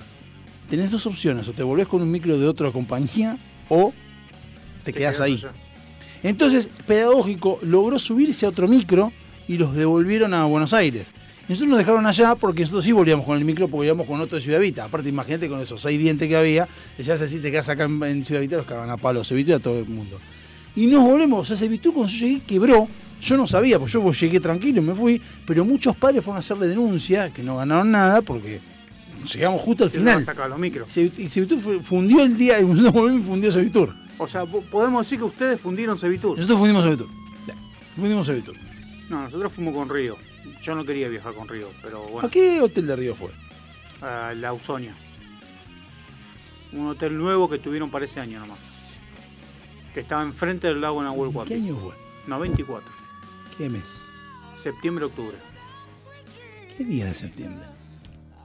Última semana de septiembre, primera semana de octubre. O sea, cuando usted, yo llevo, o sea, capaz que le robamos piedra a usted. No, yo sintió que le robamos piedra, nosotros estábamos volviendo, usted llegó, usted iba para allá.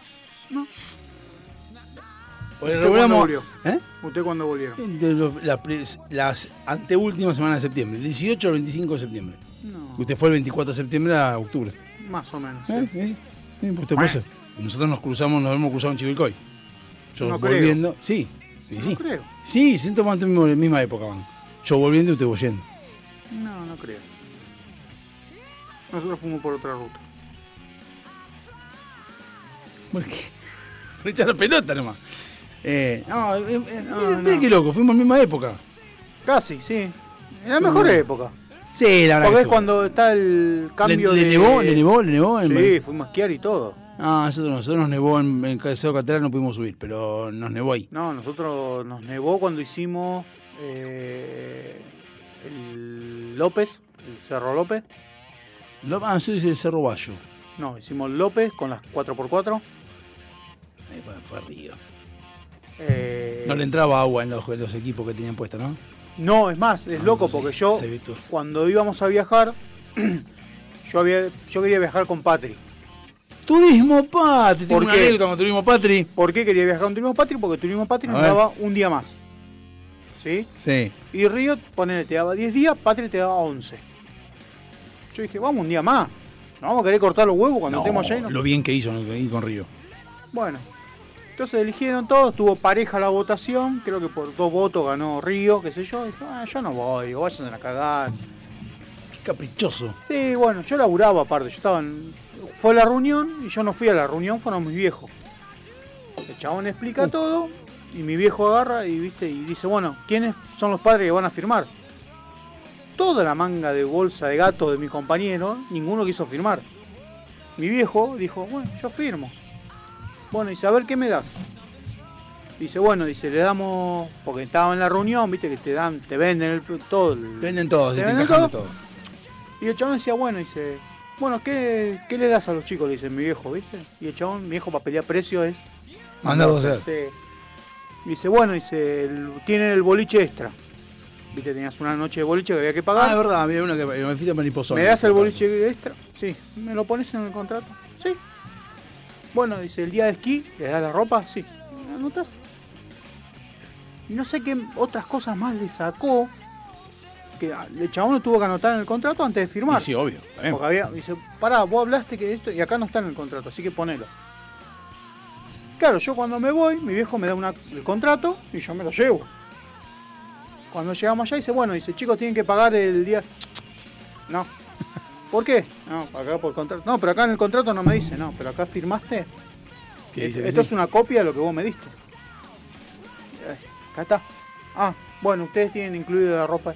Bueno, el día de esquí, Te puesto acá.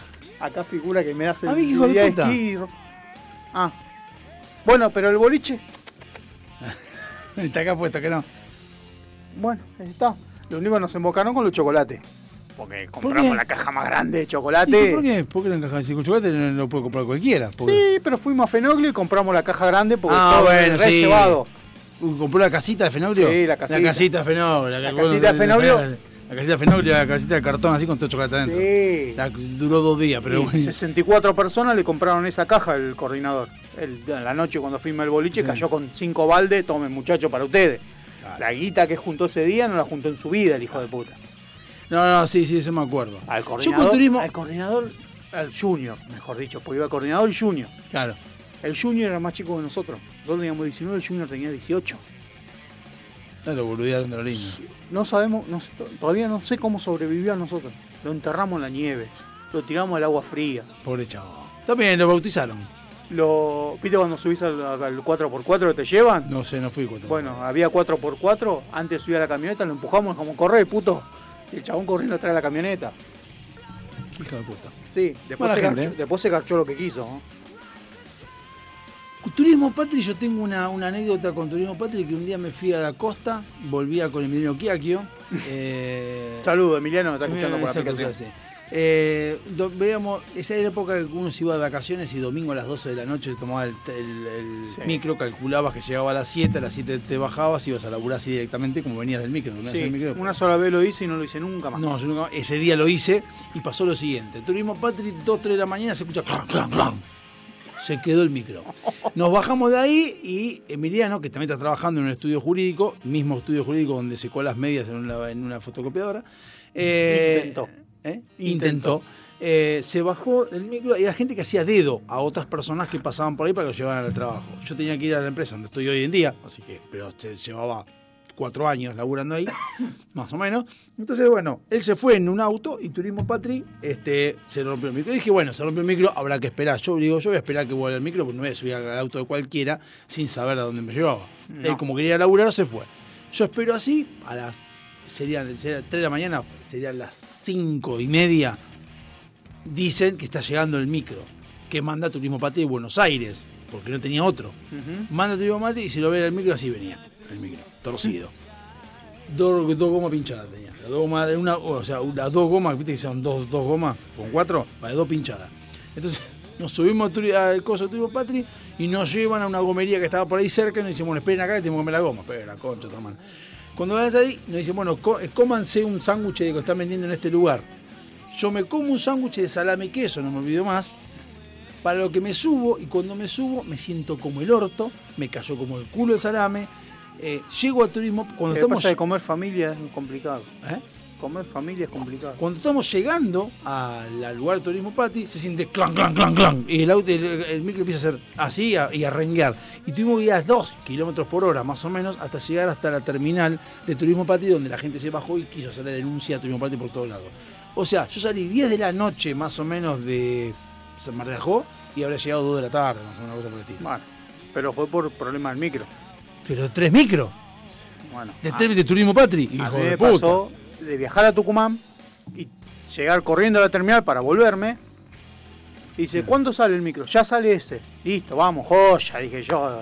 Estamos joya, estamos jamón. 12 del medio, dije, joya, me subo al micro, llego a casa. Nunca me avisó el hijo de puta de la boletería que era el lechero.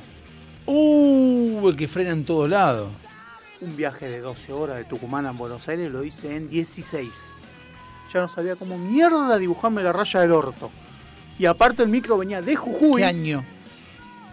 Y estaba en estaciones de servicio yo, 2005, 2004. No, tenía, tenía por lo menos auriculares, algo, música. No tenía una mierda. Un libro tenía. Me puse a mirar lo que pasaba en la tele. Encima no tenía aire acondicionado el micro. y venía de Jujuy, que había pasado, venía, no, mejor dicho, venía de Bolivia, pasó por Jujuy y levantó gente en Tucumán. No sabes el olor a ajo y cebolla que había arriba del micro. Qué feo, qué encima, feo me tocó, decir eso. encima me tocó la butaca al fondo, al lado del baño. Encima con la mierda. La máquina de café ni siquiera la probé. O sea, pienso, la máquina de café la única que probé fue la cuando fui a Bariloche porque había alcohol adentro. O sea, nosotros subimos y Eh, fuimos a revisar la, la máquina de café y dice, che, está vacía. La primer parada veníamos todos. Chicos, ¿dónde van con eso? No, hielo para tomar algo fresco. Botella de wiki. Eh, Eso me hiciste acordar, me acuerdo cuando fuimos a Bariloche también, es verdad, es cierto eso, la cafetera le ponían alcohol adentro, pero lo más- lo más loco de todo, que íbamos a Bariloche, me acuerdo, y lo que se hablaba mucho es que te paraban en un lugar y te revisaban. Sí. Y me acuerdo que nos paran, empiezan a revisar y dijimos, bueno, no echamos nada, aparte los- el alcohol, me acuerdo que lo bajaron las madres, bajaron todo, hincharon las pelotas, estamos todos tranquilos. Y empezamos a ver a, a tres mujeres que transpiraban así. Y decían, eh, no, esperemos, hablaban algo de que no querían tomar mate. Me da mate, me da mate, mate, sé yo. Y transpiraban. Pero estaban nerviosas, blancas estaban. Entonces pasamos de largo. Digo, ¿qué pasó? No, no, lo que pasa es que tenemos, teníamos miedo que se rompa el termo de mate. ¿Qué termo de mate? ¿El que está abajo? A tráemelo. ¿Cuándo abrieron el termo de mate? Había tómenos agua en el termo. Eran bolsitas, bolsitas, con un líquido, con un líquido no, con un polvito blanco que había y había ¿Hojitas verdes no había? muchas hojitas verdes, muchos cu- cubitos de verdes. Dijimos, hijas de puta. Nosotros llegamos a volver por culpa de ustedes, ¡eh! Que son policía. Policía, pero bien que transpiraste la concha, tu hermana. Yo recuerdo que en ese momento nos para la policía porque micro, un micro más adelante había revoleado algo por la ventana y se le habían puesto a un auto. Entonces la policía que hizo la caminera paró todos los micros. ¿Y sí? Me acuerdo que venía uno, de más, eh, un- que ya falleció, un Chirola, que venía con un pedo. Fue el que mejor la pasó porque durmió todo el viaje después. Pero venía acostado en el último asiento. Levantá la Chirola que está la cana. Lo levantaron, el chabón como pudo, se sentó. Era chirolita. Terminó, terminó de pasar eh, la policía que no, no nos revisó. O sea, miró así, dijo, no, ustedes no fueron, qué sé yo. El chabón hizo, ¡tuc! cayó, no se despertó, mata a Bariloche. En Bariloche se despertó y dijo, vamos, puta, ¿a dónde vamos? Alto pedo tenía. Nosotros veníamos todos sin dormir, todos cansados, porque El el viaje, viaje, de día- es viaje hermoso. El día- viaje de día es hermoso. El viaje día en micro a Bariloche es hermoso. Y después, No, bueno, allá no. uno de los chicos que empezó a fumar allá, A fumar cigarrillo moon. no, eh, uno lo agarró que estaba en la habitación y dice, ¿qué tenés ahí? No, esto me dieron los chicos, los del, los- los del fondo, el grupito del fondo. ¿Qué haces con eso? Volaron al lago Nahuel Huapi y el otro se tiró de cabeza por la ventana para ir a buscarlo y dice, hijo de puta, me tiraste los... Claro, los fasos en medio del lago y el otro juntando los porritos. Y Nahuelito fumado.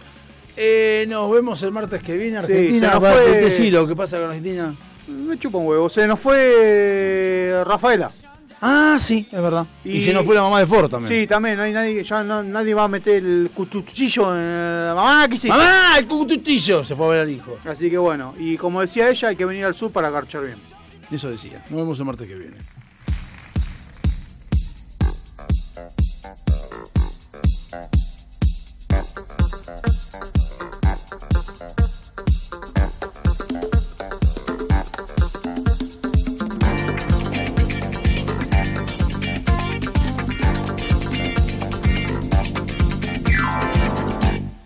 Acaso se acaba el mundo, todo el tiempo he de aprovechar. Corazón de vagabundo, voy buscando mi libertad. He viajado por la tierra y me he dado cuenta de que donde no hay odio ni guerra, el amor se convierte en rey. Tuve muchas experiencias y he llegado a la conclusión que perdida la inocencia, en el sur se pasa mejor. Para hacer bien el amor hay que venir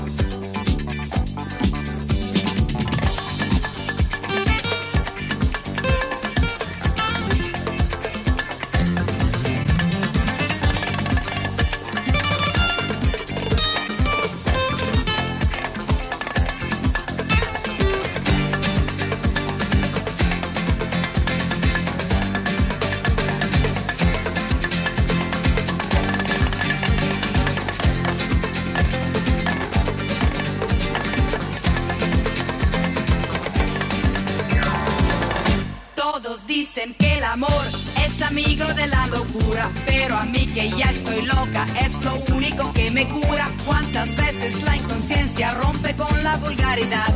Venceremos resistencias para amarnos cada vez más. Tuve muchas experiencias y he llegado a la conclusión que perdida la inocencia en el sur se pasa mejor.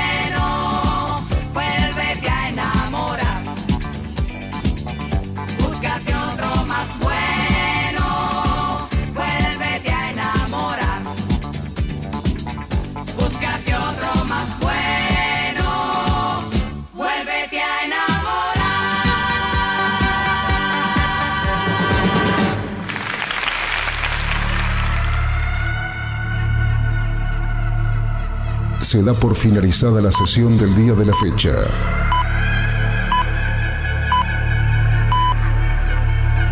Cada uno de los integrantes puede retirarse a sus aposentos. Sin levantar sospecha. Ni repetir lo que ha sucedido. La única misión es destruir la grabación. Si no se grabó, mejor.